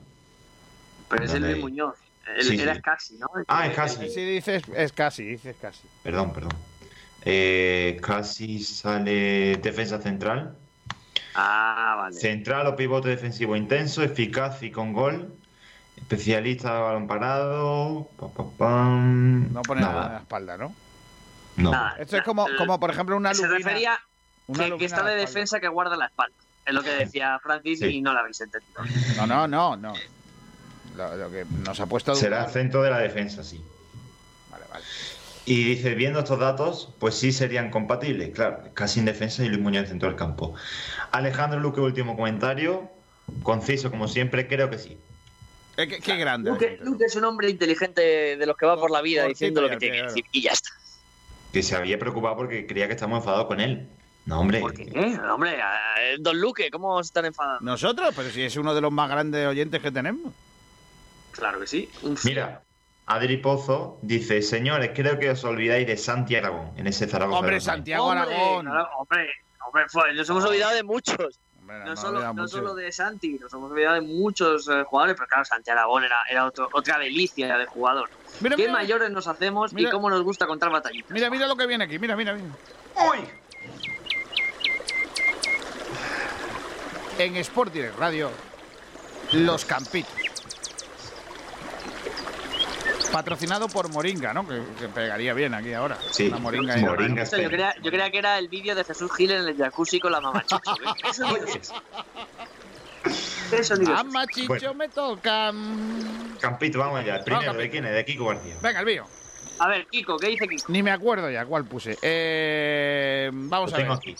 Eh, eh, voy a. Voy, eh, si me equivoco, me lo, me lo corriges, por favor. Eh, he puesto Barrio la portería, lateral derecho Calero, Sí. lateral izquierdo José Joaquín Matos, centrales he puesto. Tres. Tres. Escasi, Lombán y Juan de, ¿no? Sí, señor. Vale. Por delante he puesto Luis Muñoz con. ¿Quién he puesto? CR7. CR7. Cristian. Cristian. Eh, la derecha. Eh, Jairo, ¿puede ser? No. Ya- Ah, ibas a por el pleno. Yanis, Jozabet. No, Jozabet sí. Jozabet en Jozabet punta ha puesto. Bueno, aquí en el esquema has puesto algo raro, ¿eh, Kiko? Te ha dado un ataque de entrenador. Sí, ha, ha puesto a Yanis en punta. Supongo que si puesto a Calle Yanni en punta y Calle en la banda izquierda. No, ese no lo he puesto yo, lo ha puesto el, el que lo ha El dibujado. grafista. El No grafista sé. se equivoca. Calle en, el derecho y, Yanis en la izquierda, ya está. Ese es mi once. Pues, Kiko, ¿Quieres me sorprende una ¿Quieres cosa de tu once. Me sorprende muchísimo. ¿Cuál? Que no ha puesto a Ramón. Claro, porque, porque yo no lo he puesto porque no lo va a poner el técnico, Nacho. No te sorprenda. Una pregunta, si no juega Ramón, ¿vuelvo a narrar yo o qué? No, no, no. No, porque, porque llevas dos partidos sin que el Málaga gane, ¿eh? Y yo llevaba. porque viene Miguel yo llevaba- Pero yo llegaba a una racha muy buena, con dos partidos seguidos ganando el Málaga. Y has entrado tú y llevamos dos partidos sin ganar, ¿eh? Así que. No, ya está. y Almendral de comentarista. Me no da quiero igual. decir nada. Bueno, voy yo. Al, mío, alineación 2. 4-3-3, Barry en portería. Defensa de 4 de izquierda a derecha, Matos, Juan de Casi y Calero. En el medio, Ramón, Cristian y Jozabed. Vamos, si no- Vaya centro del campo, que no va a salir ni. fo, Vamos, ni, ni, ni, ni cogiéndose una cogorza a pellicer el día antes. Totalmente. Arriba, en punta, calle Quintana y en las bandas, Jairo y Yanis. Me gusta la parte de ahí, pero, pero no, el centro del campo te, te pierde. Bueno, alineación 3 es nada más y nada menos que la de Fernando Muñoz. Debuto, debuto en los campitos. ¿eh? Claro que Así sí. que voy a ganar. Voy a ganar el día de mi debut. Sale con todo. Venga, dínosla. A ver, a ver si me acuerdo. Sí, sí, me acuerdo. Vamos. Bueno, si no te la recuerdo yo, que la tengo de... No, no, no te preocupes que tengo buena memoria. Dani Barrio en la puerta. Calero, Mejías, Escasi, Juan de y Matos. Yo creo que va a jugar con tres centrales y va a repetir, ya que el día de Las Palmas la portería se, se jugara mejor o peor, pero la portería quedó a cero. Entonces, como Ismael no está, que fue el que salió titular y, y lo sustituyó Calero, pues va a jugar con eso. Con Calero, Mejías, Escasi, Juan de Matos un doble pivote, Luis Muñoz y Cristian, La banda derecha se la doy a Josabed. Banda izquierda Ramani. Y arriba Chavarría. Qué barbaridad, Fernando, la has clavado. Qué barbaridad. Sin mirar. Sí, señor. Pues nada, eh, a ver qué opina la gente. Esos son esos tres los que tenemos. Sí, primero Borja Aranda, que, ¿cuál, ¿cuál crees que es? Rapidito que tenemos entrevista, ¿eh? Solo el, digo eso. el que más me ha gustado es el de Fernando, el de nuestro. En la alineación 3, vale. Sergio Ramírez dice, creo que la 2 es la más probable, o sea, la mía, y espero que así sea. Creo que Chavarría merece entrar simplemente para probar algo distinto. Pues entonces, no sé, entonces no sería la mía, pero bueno. Julio Portavales, creo que Chavarría va a ser titular, así que me decanto por la 3. Jai Ballesteros, yo, yo creo que me quedo con la 2. Y puede ser la que más se aproxime. Javi, uy, Javi, Jesús Martín, para mi gusto elijo la 2. Pero quizá incluyendo a Luis, aunque la más probable creo que es la 3. Robbie dice, yo elegiría la opción 2, pero está claro que no va a sacar algo así. No obstante, echo de menos a Luis Muñoz. Francisco Javier dice la 2, si tuviera que elegir. No obstante, no creo que vaya a salir con ninguna de las tres opciones. Creo que va a jugar con Dani Barrio, Calero, Escasi, Lombán, Juan de, Matos, Benquemasa, Luis Muñoz, Cristian, Yanis y Calle. Álvaro López dice el 1 sin duda, Pellicer siempre fiel a sus principios garrapateros. ¡Vamos! Francis Rumamor dice un equipo para ganar la alineación 1. ¡Dos! ¡Vamos! Alejandro Luque dice foto 2. Memorio, Compromiso y Fe nos adjunta su alineación, un 4-3-3, Calero, Lombán, Escasi, Matos, Luis Muñoz, Ramón y Cristian en el medio, arriba Yanni, Chavarría y Jairo. Eh, José López dice también la 2, pero en vez de Ramón pondría Luis Muñoz, la verdad. Y Andresillo dice la alineación 2. Pues yo os digo una cosa. Yo no sé por qué tengo una pesca en la cabeza que va a sacar otra cosa. Bueno, ya justo lo hemos clavado, son menos cuartos y tenemos entrevista con Bravo. Kiko. Claro que sí, vamos Voy a a ir- dar yo mi opinión de esto rápido. Venga. Me gustaría que sacara la 2, pero creo que va a sacar la de Fernando, la 3. Es verdad, que tú no has puesto campito, Nacho. Esto se trata de no lo que nos guste, sino lo que creemos que Pellicer va a sacar. ¿eh? Porque a, mí, a mí también me gustaría otra cosa, evidentemente. Bueno, Bueno, el público tengo- he vuelto a ganar, ¿eh? Yo me despido para que hagáis la entrevista, pero lo digo rápidamente. Dani Barrio, Calero, Mejías, eh, Juan de Matos, Escasi Luis Muñoz, Cristian, Ramán y Jairo y Calle Quintana. Repite el 11 del otro día. Adiós, muy buenas. Adiós. Di tu porrita, di tu perrita. 0-0. Madre mía.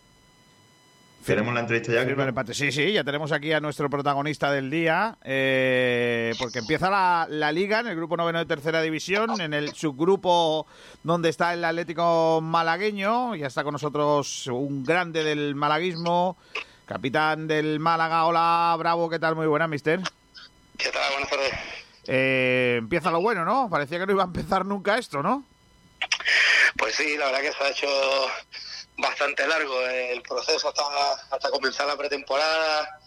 Han sido situaciones difíciles, pero bueno, ya por lo menos eh, tenemos la, la seguridad de que empezamos, de que empieza lo que nos gusta, de todo el trabajo, pues empezar a desarrollarlo. ¿Cómo es el malagueño? ¿Cómo es el equipo que tenéis entre mano para, para esta temporada?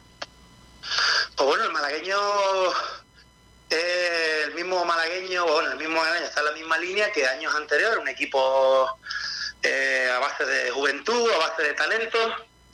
Y, la idea, por supuesto, pues es tratar de sacarle todo ese partido a, esa- ese talento, a esa juventud, a esa fortaleza, a esas ganas que tienen y tratar de prepararlo lo mejor posible para que, para que el primer equipo pues en caso de tener que tirar de, de alguno de ellos, estén lo, lo más preparados que, que- que se pueda estar para, para afrontar la exigencia.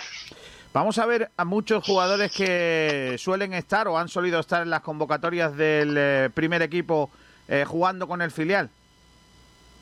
Pues hombre, dependiendo de las necesidades que tenga el primer equipo, sí. Eh, va en función un poco de, de esas necesidades, ¿no? Si el equipo necesita tirar de más gente de- del filial, pues veremos a, a menos gente de los que suelen entrenar con ellos. Pero sí, sí que es cierto que dentro de las posibilidades que haya, eh, alguno de los que estén en el primer equipo disputará bastantes minutos con, con nosotros, claro. El otro día, por ejemplo, Julio estuvo jugó unos minutillos con el primer equipo y luego jugó con el filial el partido con el palo, ¿no? Sí, sí, sí. Hizo, la verdad que Julio hizo un esfuerzo grande, tanto Julio como Fomba. Fomba estuvo calentando, no llegó a salir, pero vinieron luego con nosotros, tuvieron una actitud excelente, eh, un rendimiento muy bueno y de eso es lo que se trata, ¿no? El que está eh, abajo tenga la referencia del que está arriba y, sobre todo vea que cuando vienen de nuevo, pues vienen con esas ganas de, de demostrar que, que están ahí arriba por algo, por méritos propios, ¿no?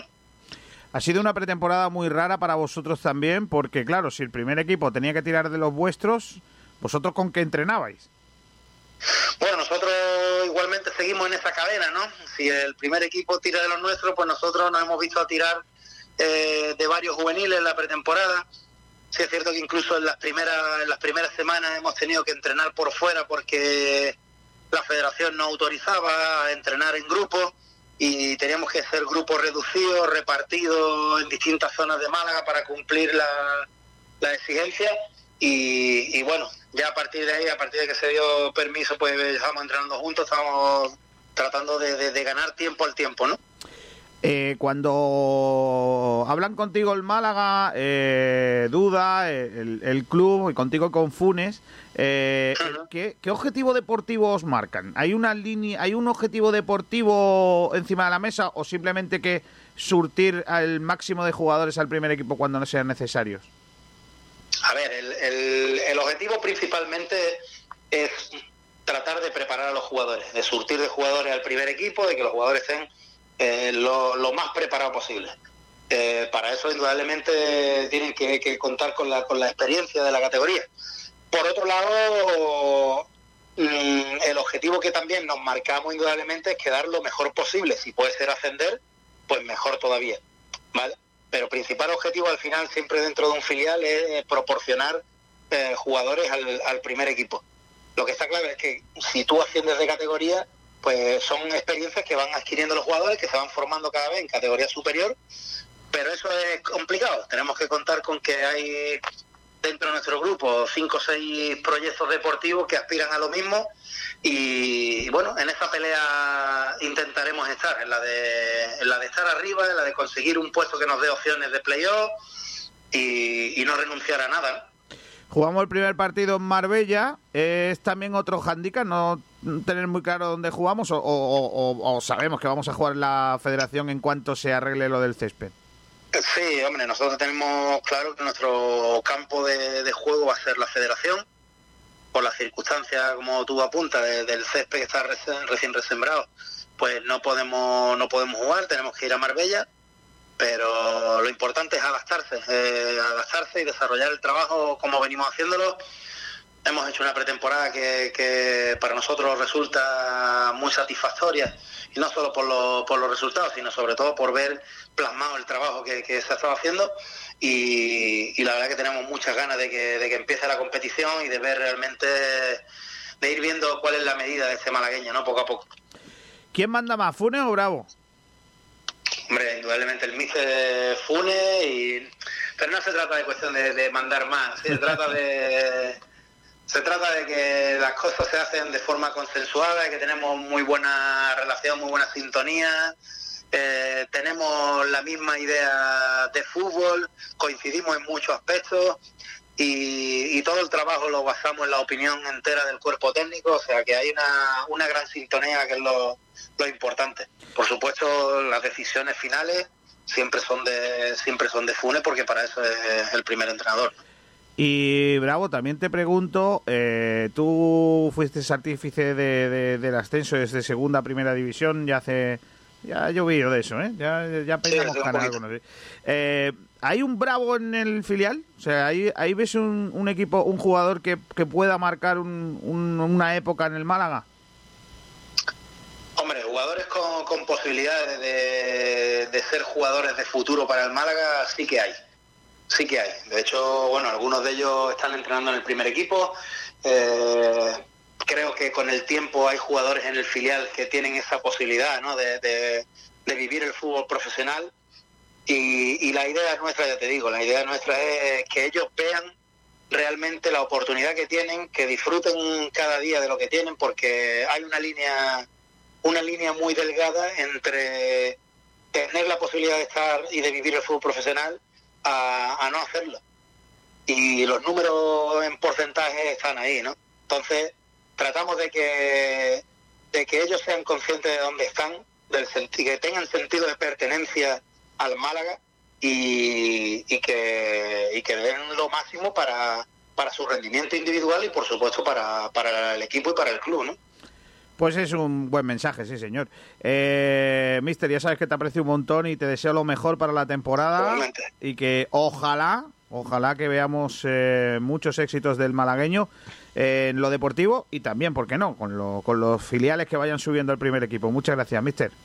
Muchísimas gracias, Igor. Un fuerte Adiós, abrazo. bravo. Adiós.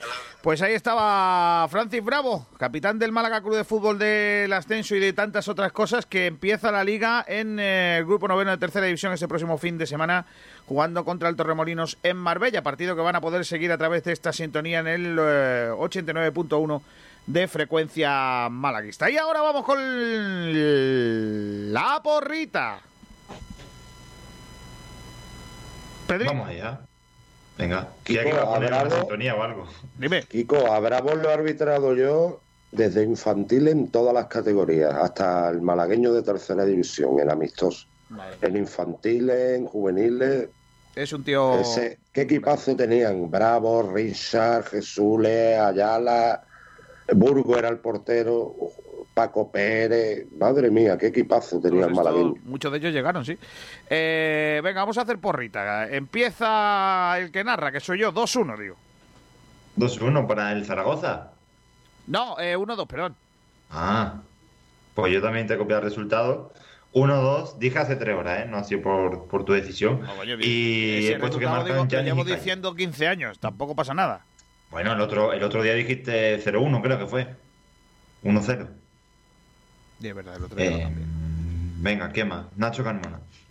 Yo voy a decir 0-0. Y lo soy. Gafitas. Eso es lo que ha dicho Borja. eh, para que no sea igual de goleadores. ¡Ah! Venga. Goles fuera de juego de Calle Quintana. Va a marcar Adrián. Se va, de a suspender por, se va a suspender por la lluvia. Es que yo, yo veo un 0-0, pero bueno, si ya se ha dicho, pues 1-1. Venga, vale. ¿Y, y goleador? Goleador, pues va a marcar. ¿Qué te digo yo? Chavarría, Chavarría mismo. Bien. Fernando. 1-1, Jozabed. Mira que hay resultados y hemos repetido casi todo, ¿eh?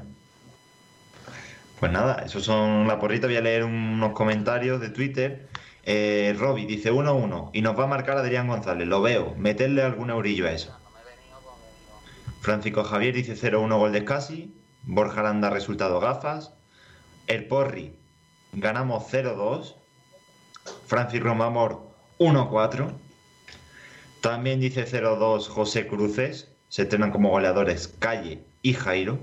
José López comenta 1-2 con goles de Cristian y Calle. Y Fran ex, ex Zitbin dice 1-0 para Zaragoza. Así que esos son las ¿Cómo, cómo dejamos esa situación? No, no puede ser. Es que ese resultado me da a mí que esa persona es de Zaragoza. ¿Zaragoza? ¿De Zaragoza? Sí, de Zaragoza. Vaya. Eh, pues vamos allá con el, con, con el árbitro. Hemos hablado antes de él. Eh, Fernando Muñoz nos pita un nombrecillo de Madrid. Sí, Miguel Ángel Ortiz Arias, árbitro que ahora ha empezado la segunda temporada en la categoría, 35 años. En el bar tendremos a Álvaro Moreno Aragón, ha dirigido al Málaga Ortiz Arias, que es el árbitro principal en dos ocasiones, derrota en Huesca 2-0 y empate en el Carlos Tartiere la temporada pasada. Vamos a ver qué tal. Para mí, Sí. un árbitro. No es, no es de los peores de la categoría, eh, hay que darle un margen, ya que ahora lleva poco tiempo en la categoría, digamos. No es de los punteros, pero bueno, es un árbitro aceptable para la categoría, mitad de tabla. Pues a ver qué tal lo hace el colegiado de, de la contienda. Antes de irme con eh, el fútbol de mi casa, que viene Javi Muñoz por aquí, eh, voy a llamar a un amigo que ha presentado hace un ratito en Mijas la celebración del de Campeonato de España de minifútbol. Hola Adolfo, ¿qué tal? Muy buena, Adolfo Moyano. Hola Kiko, muy buenas tardes, ¿qué tal? Es pues que- sí, eh, como bien dices, habíamos estado en, en misa.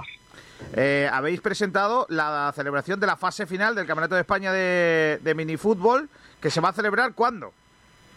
Exactamente, mira, se va a celebrar el próximo puente de la Constitución, los días 4, 5 y 6 de diciembre, ahí estaremos en el Nacional de Fútbol 7 de la Asociación Española de Minifútbol. ¿En qué consiste? ¿Cómo va a ser?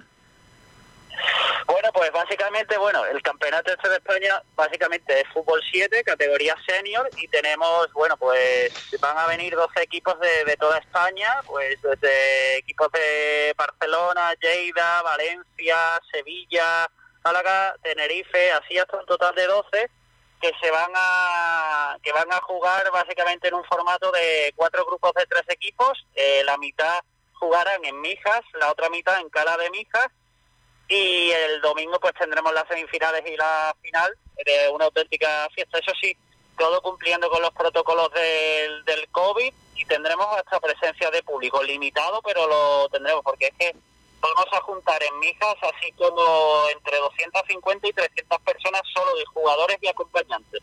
Mira que bien. Eh, lo- lo- lo- por supuesto que lo seguiremos y estaremos pendientes. Y de ahí, siempre lo decimos, ¿no? De ahí después a la selección española de, de fútbol 7, ¿no? Claro, exactamente. De ahí es que el aliciente de ir ya no solo es que juegues un campeonato de España, sino que de ahí se hace, el, el seleccionador hace pues el, el equipo para disputar el próximo europeo que será en, en el, en junio del año próximo en Croacia, no, perdón, en Eslovenia. Y claro, nosotros en Málaga, tirando, barriendo para casa, ya sa- sabes lo que es jugar con la selección. Francisco Andrade, que ha estado en el Mundial de Túnez y en el Europeo de República Checa, y Álvaro García, que también estuvo en el Mundial de Túnez de hace tres años. Es decir, pero no me paro ahí, porque si, si por ejemplo, el equipo que gane el campeonato irá a la Champions League de minifútbol, que es eh, en Italia en el mes de septiembre del año próximo. Así que eh, quiere decir que esto no es un torneo solo nacional, sino que tiene la selección y la Champions League por medio. Mira que bien. Eh, pues nada, ya sabemos que tenemos que hacer para el puente de, de diciembre. Por cierto, ¿qué equipo nos representa a nosotros, a los malagueños?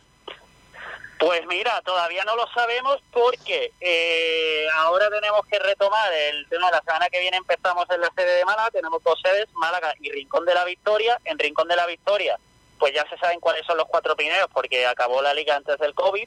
Y en Málaga nos faltan todavía tres jornadas. Cuando terminen esas tres jornadas, los cuatro mejores de Málaga y los cuatro mejores de Rincón se juntarán en un playoff final y a partir de ahí pues el que gane de ese playoff a, a partido único, cuartos de final, semifinales y final, pues será el representante. Así que nada, o de Rincón o de Málaga, de uno de los dos sitios, chicos. Pues mira que bien. Adolfo Moyano, dime tu porra para el Zaragoza-Málaga. En Zaragoza-Málaga, mira, 0-1. Bueno, ojalá, Vamos a ganar 0-1. ojalá. Vale, Adolfo, un abrazo fuerte. Venga, un abrazo y gracias. Hasta, luego. Ahí Chao, estamos. chao. Hablaremos de esa esa competición, la fase final de la Copa, bueno, de la Liga Española de minifútbol. Vamos ya con fútbol de mi casa. Está por ahí Javier Muñoz. Hola, Javier. ¿Qué tal, Kiko? Tenemos ya competiciones por fin. ¡Vamos! Esta semana ya comienza tanto la segunda división B como la tercera y también la división de honor, por lo cual tenemos muchísimos partidos este fin de semana. Si quieres empezamos por el Venga, Marbella en ¿cuándo segunda juega, división B. ¿Cuándo juega el Marbella? Pues el Marbella juega este domingo la primera jornada de liga ante el Algeciras en el estadio Nuevo Mirador. Lo hará a las eh, 6 de la tarde. Un partido donde habrá público. eh, serán cerca de mil personas las que estén en ese estadio, lógicamente con esa medida de seguridad y demás. Y pues bueno, un Marbella que mañana se entrenará ya por última vez a las 10 de la mañana para esa previa de- del encuentro. Y ya en tercera división, pues tenemos prácticamente un montón de derbis malagueños, porque claro, eh, como se divide en subgrupos y prácticamente todo el equipo, a excepción del Melilla y del Motril, pues son malagueños, pues lógicamente va a haber derbis po- por, un tubo, como ya digo. El primer partido será justamente mañana a las 12 de la mañana y enfrentará a la Laurino contra el Melilla. Se jugará en el Miguel Fijones. También ya el resto de partidos serán el domingo y serán tres a las 12 de la mañana. Como has comentado antes con la entrevista a Bravo, pues el Atlético Malagueño jugará en el Marbella Fútbol Center contra el Juventud de Torremolino, recién ascendido de División de Honor. Después el Vélez jugará contra el Laurín de la Torre en el Fernando Hierro, no será su campo habitual, ya que bueno, están haciendo unas pequeñas reformas y jugará en ese campo de, de césped natural, será como ya he dicho a la misma hora. Y también en, esa, en ese mismo horario, a las 12 de la mañana, el Estepona jugará contra el Antequera en el Estadio Francisco Muñoz Pérez. El Estepona, que como ya he mencionado también con el Juventud de Torremolino, es uno de los recién ascendidos a esta categoría. Y ya por último, por la tarde, el Motil en el Escribano Castilla se enfrentará al Palo. Eh, partido que será a las 6 de, de la tarde y cerrará esa primera jornada. Os recuerdo que- grupo de los equipos malagueños. Os recuerdo que de todos esos partidos seguiremos el encuentro, como ya vamos a hacer toda la temporada, desde las 11.45. Damos el Atlético Malagueño Juventud de Torremolinos, narra Sergio Ramírez. Damos el Vélez a Laurín de la Torre con Fran Ortega, el profe Ortega que vuelve. eh, y estaremos muy pendientes de lo que pase en el Estepona Antequera. También en la División de Honor que, eh, que comienza también en el subgrupo donde están los equipos malagueños. Efectivamente, varios equipos malagueños también empiezan División de Honor esta misma, este mismo fin de semana. El día 18, domingo a las 12, se jugará el San Pedro contra tu equipo, contra el Rincón de la Victoria. Después también el Churriana visita al Cantoria 2017, será también a la misma hora, a las 12 de la mañana. También a las 12 de la mañana habrá derby malagueño. El Casa Bermeja se enfrenta al Torre del Mar. Y el Athletic de Coín jugará contra, contra el Vera. Será en este caso el domingo a las 5 de la tarde. Y ya para completar ya todos los horarios, pues bueno, habrá enfrentamiento entre equipos que no son malagueños, entre el Guadix y el Beja, también a las 5 de la tarde. Recuerdo que en esos partidos estaremos en el San Pedro Rincón, partido que va a dar eh, el gran eh, Alex, Te- eh, Alex Ramírez. Y estaremos también muy pendientes, eh, perdón, el San Pedro Rincón lo va a hacer eh, David Díaz desde San Pedro. Y daremos también el Casa Bermeja Torre del Mar, eh, que, eh, que lo va a narrar Sergio Ramírez. Perdón, Sergio no, Alex Ramírez. Eh, también eh, empieza, si no me equivoco, la, la andaluza.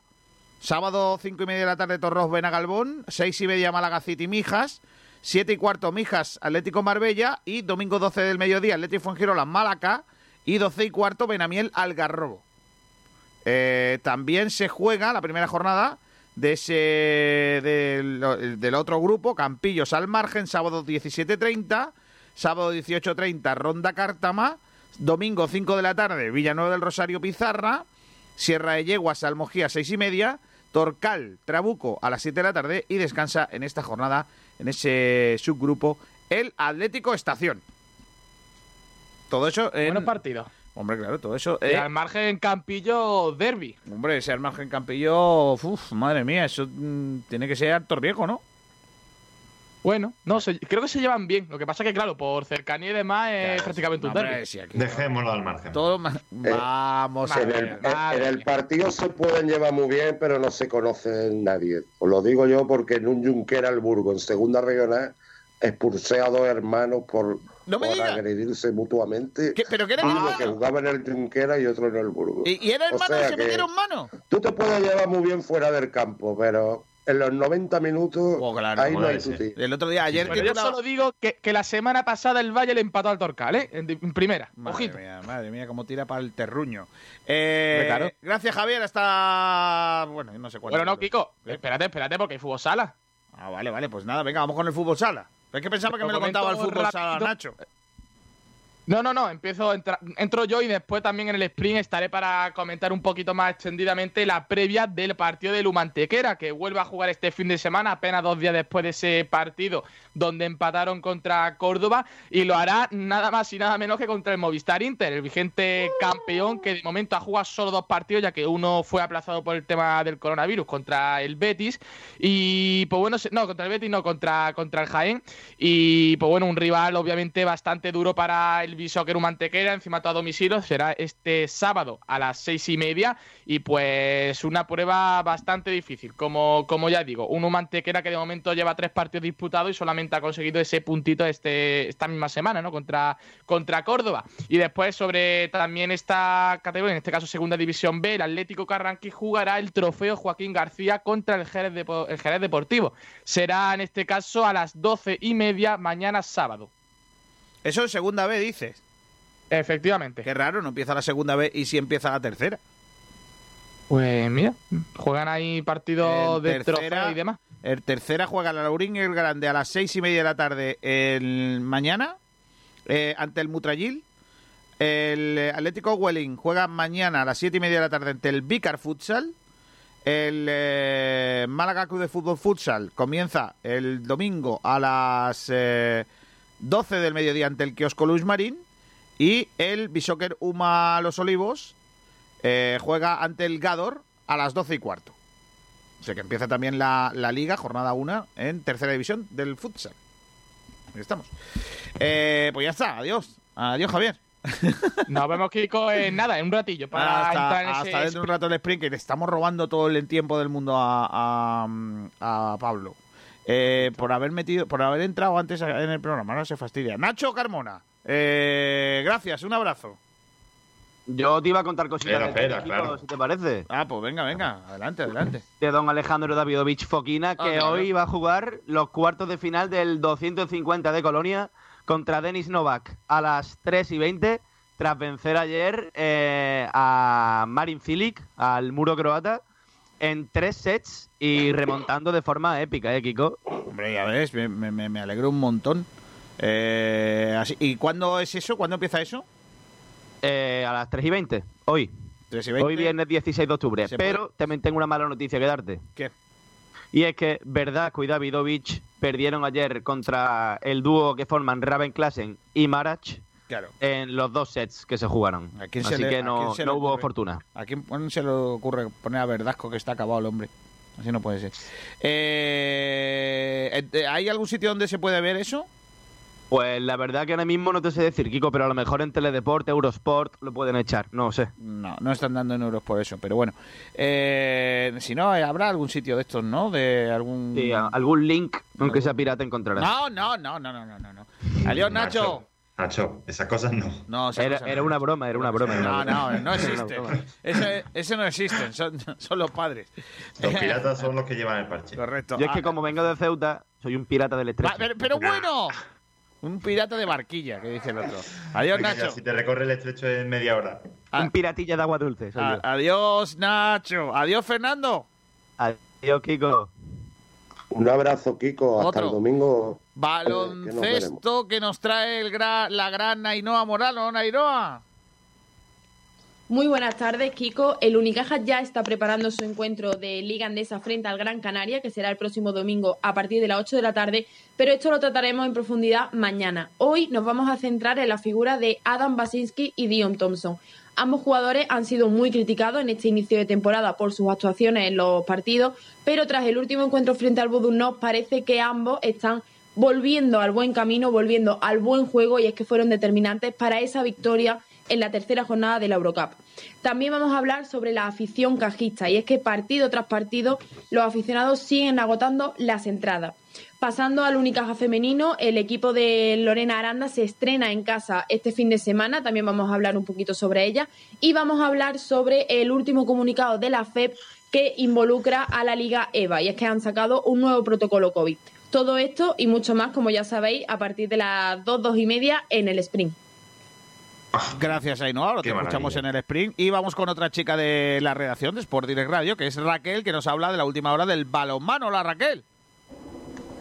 Buenas tardes, Kiko. Bueno, pues en balonmano hoy os traigo el calendario del próximo fin de semana. Por un lado tenemos al Iberoquino Antequera, que se enfrentará al balonmano Zamora mañana a las seis y media en el Fernando Argüelles. Siguiendo la línea de división de honor plata masculina, el Trop se enfrentará mañana en Guipúzcoa a la Menábar Zarautz a las siete y media. Y por último, nuestras Panteras, que tienen este domingo un encuentro complicadísimo de liga que hará modificaciones en la parte más alta de la clasificación. El Veravera y el Rincón Fertilidad se enfrentarán en Donostia el próximo domingo a las 12 y 10 de la mañana. Eso es todo por hoy. Gracias y más información en el sprint. Información en el sprint porque ya está pidiendo paso Pablo Gil. Eh, Pedrito. Pues sí, es que nada, no terminamos de frecuencia y ya está casi empezando el sprint, así que nada, mm, el resumen de la previa bastante bien, hemos hablado de todo, porrita, campitos, debate, entrevistas y luego el, la- el tramo final hemos hablado de tenis, de balonmano, de baloncesto, de fútbol en mi casa, de todo, de Claro, todo. de todo. Y cerramos con un himno. Atención, ¿eh? ¿De quién es? Uno de los más chulos. Somos uno, tan solo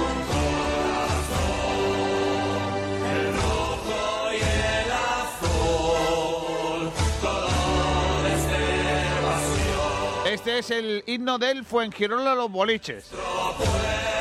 Qué maravilla. Para ser el mejor, si llega la derrota, la mano al vencedor. Con eso cerramos. Adiós, Pedro. Hasta mañana, hasta el domingo, hasta mañana. No sé cuándo estamos. Hasta mañana. Adiós. Para. Nosotros nos vamos ahora con el resto del deporte con Pablo Gil y todo eso. Venga. Hasta el lunes. Adiós.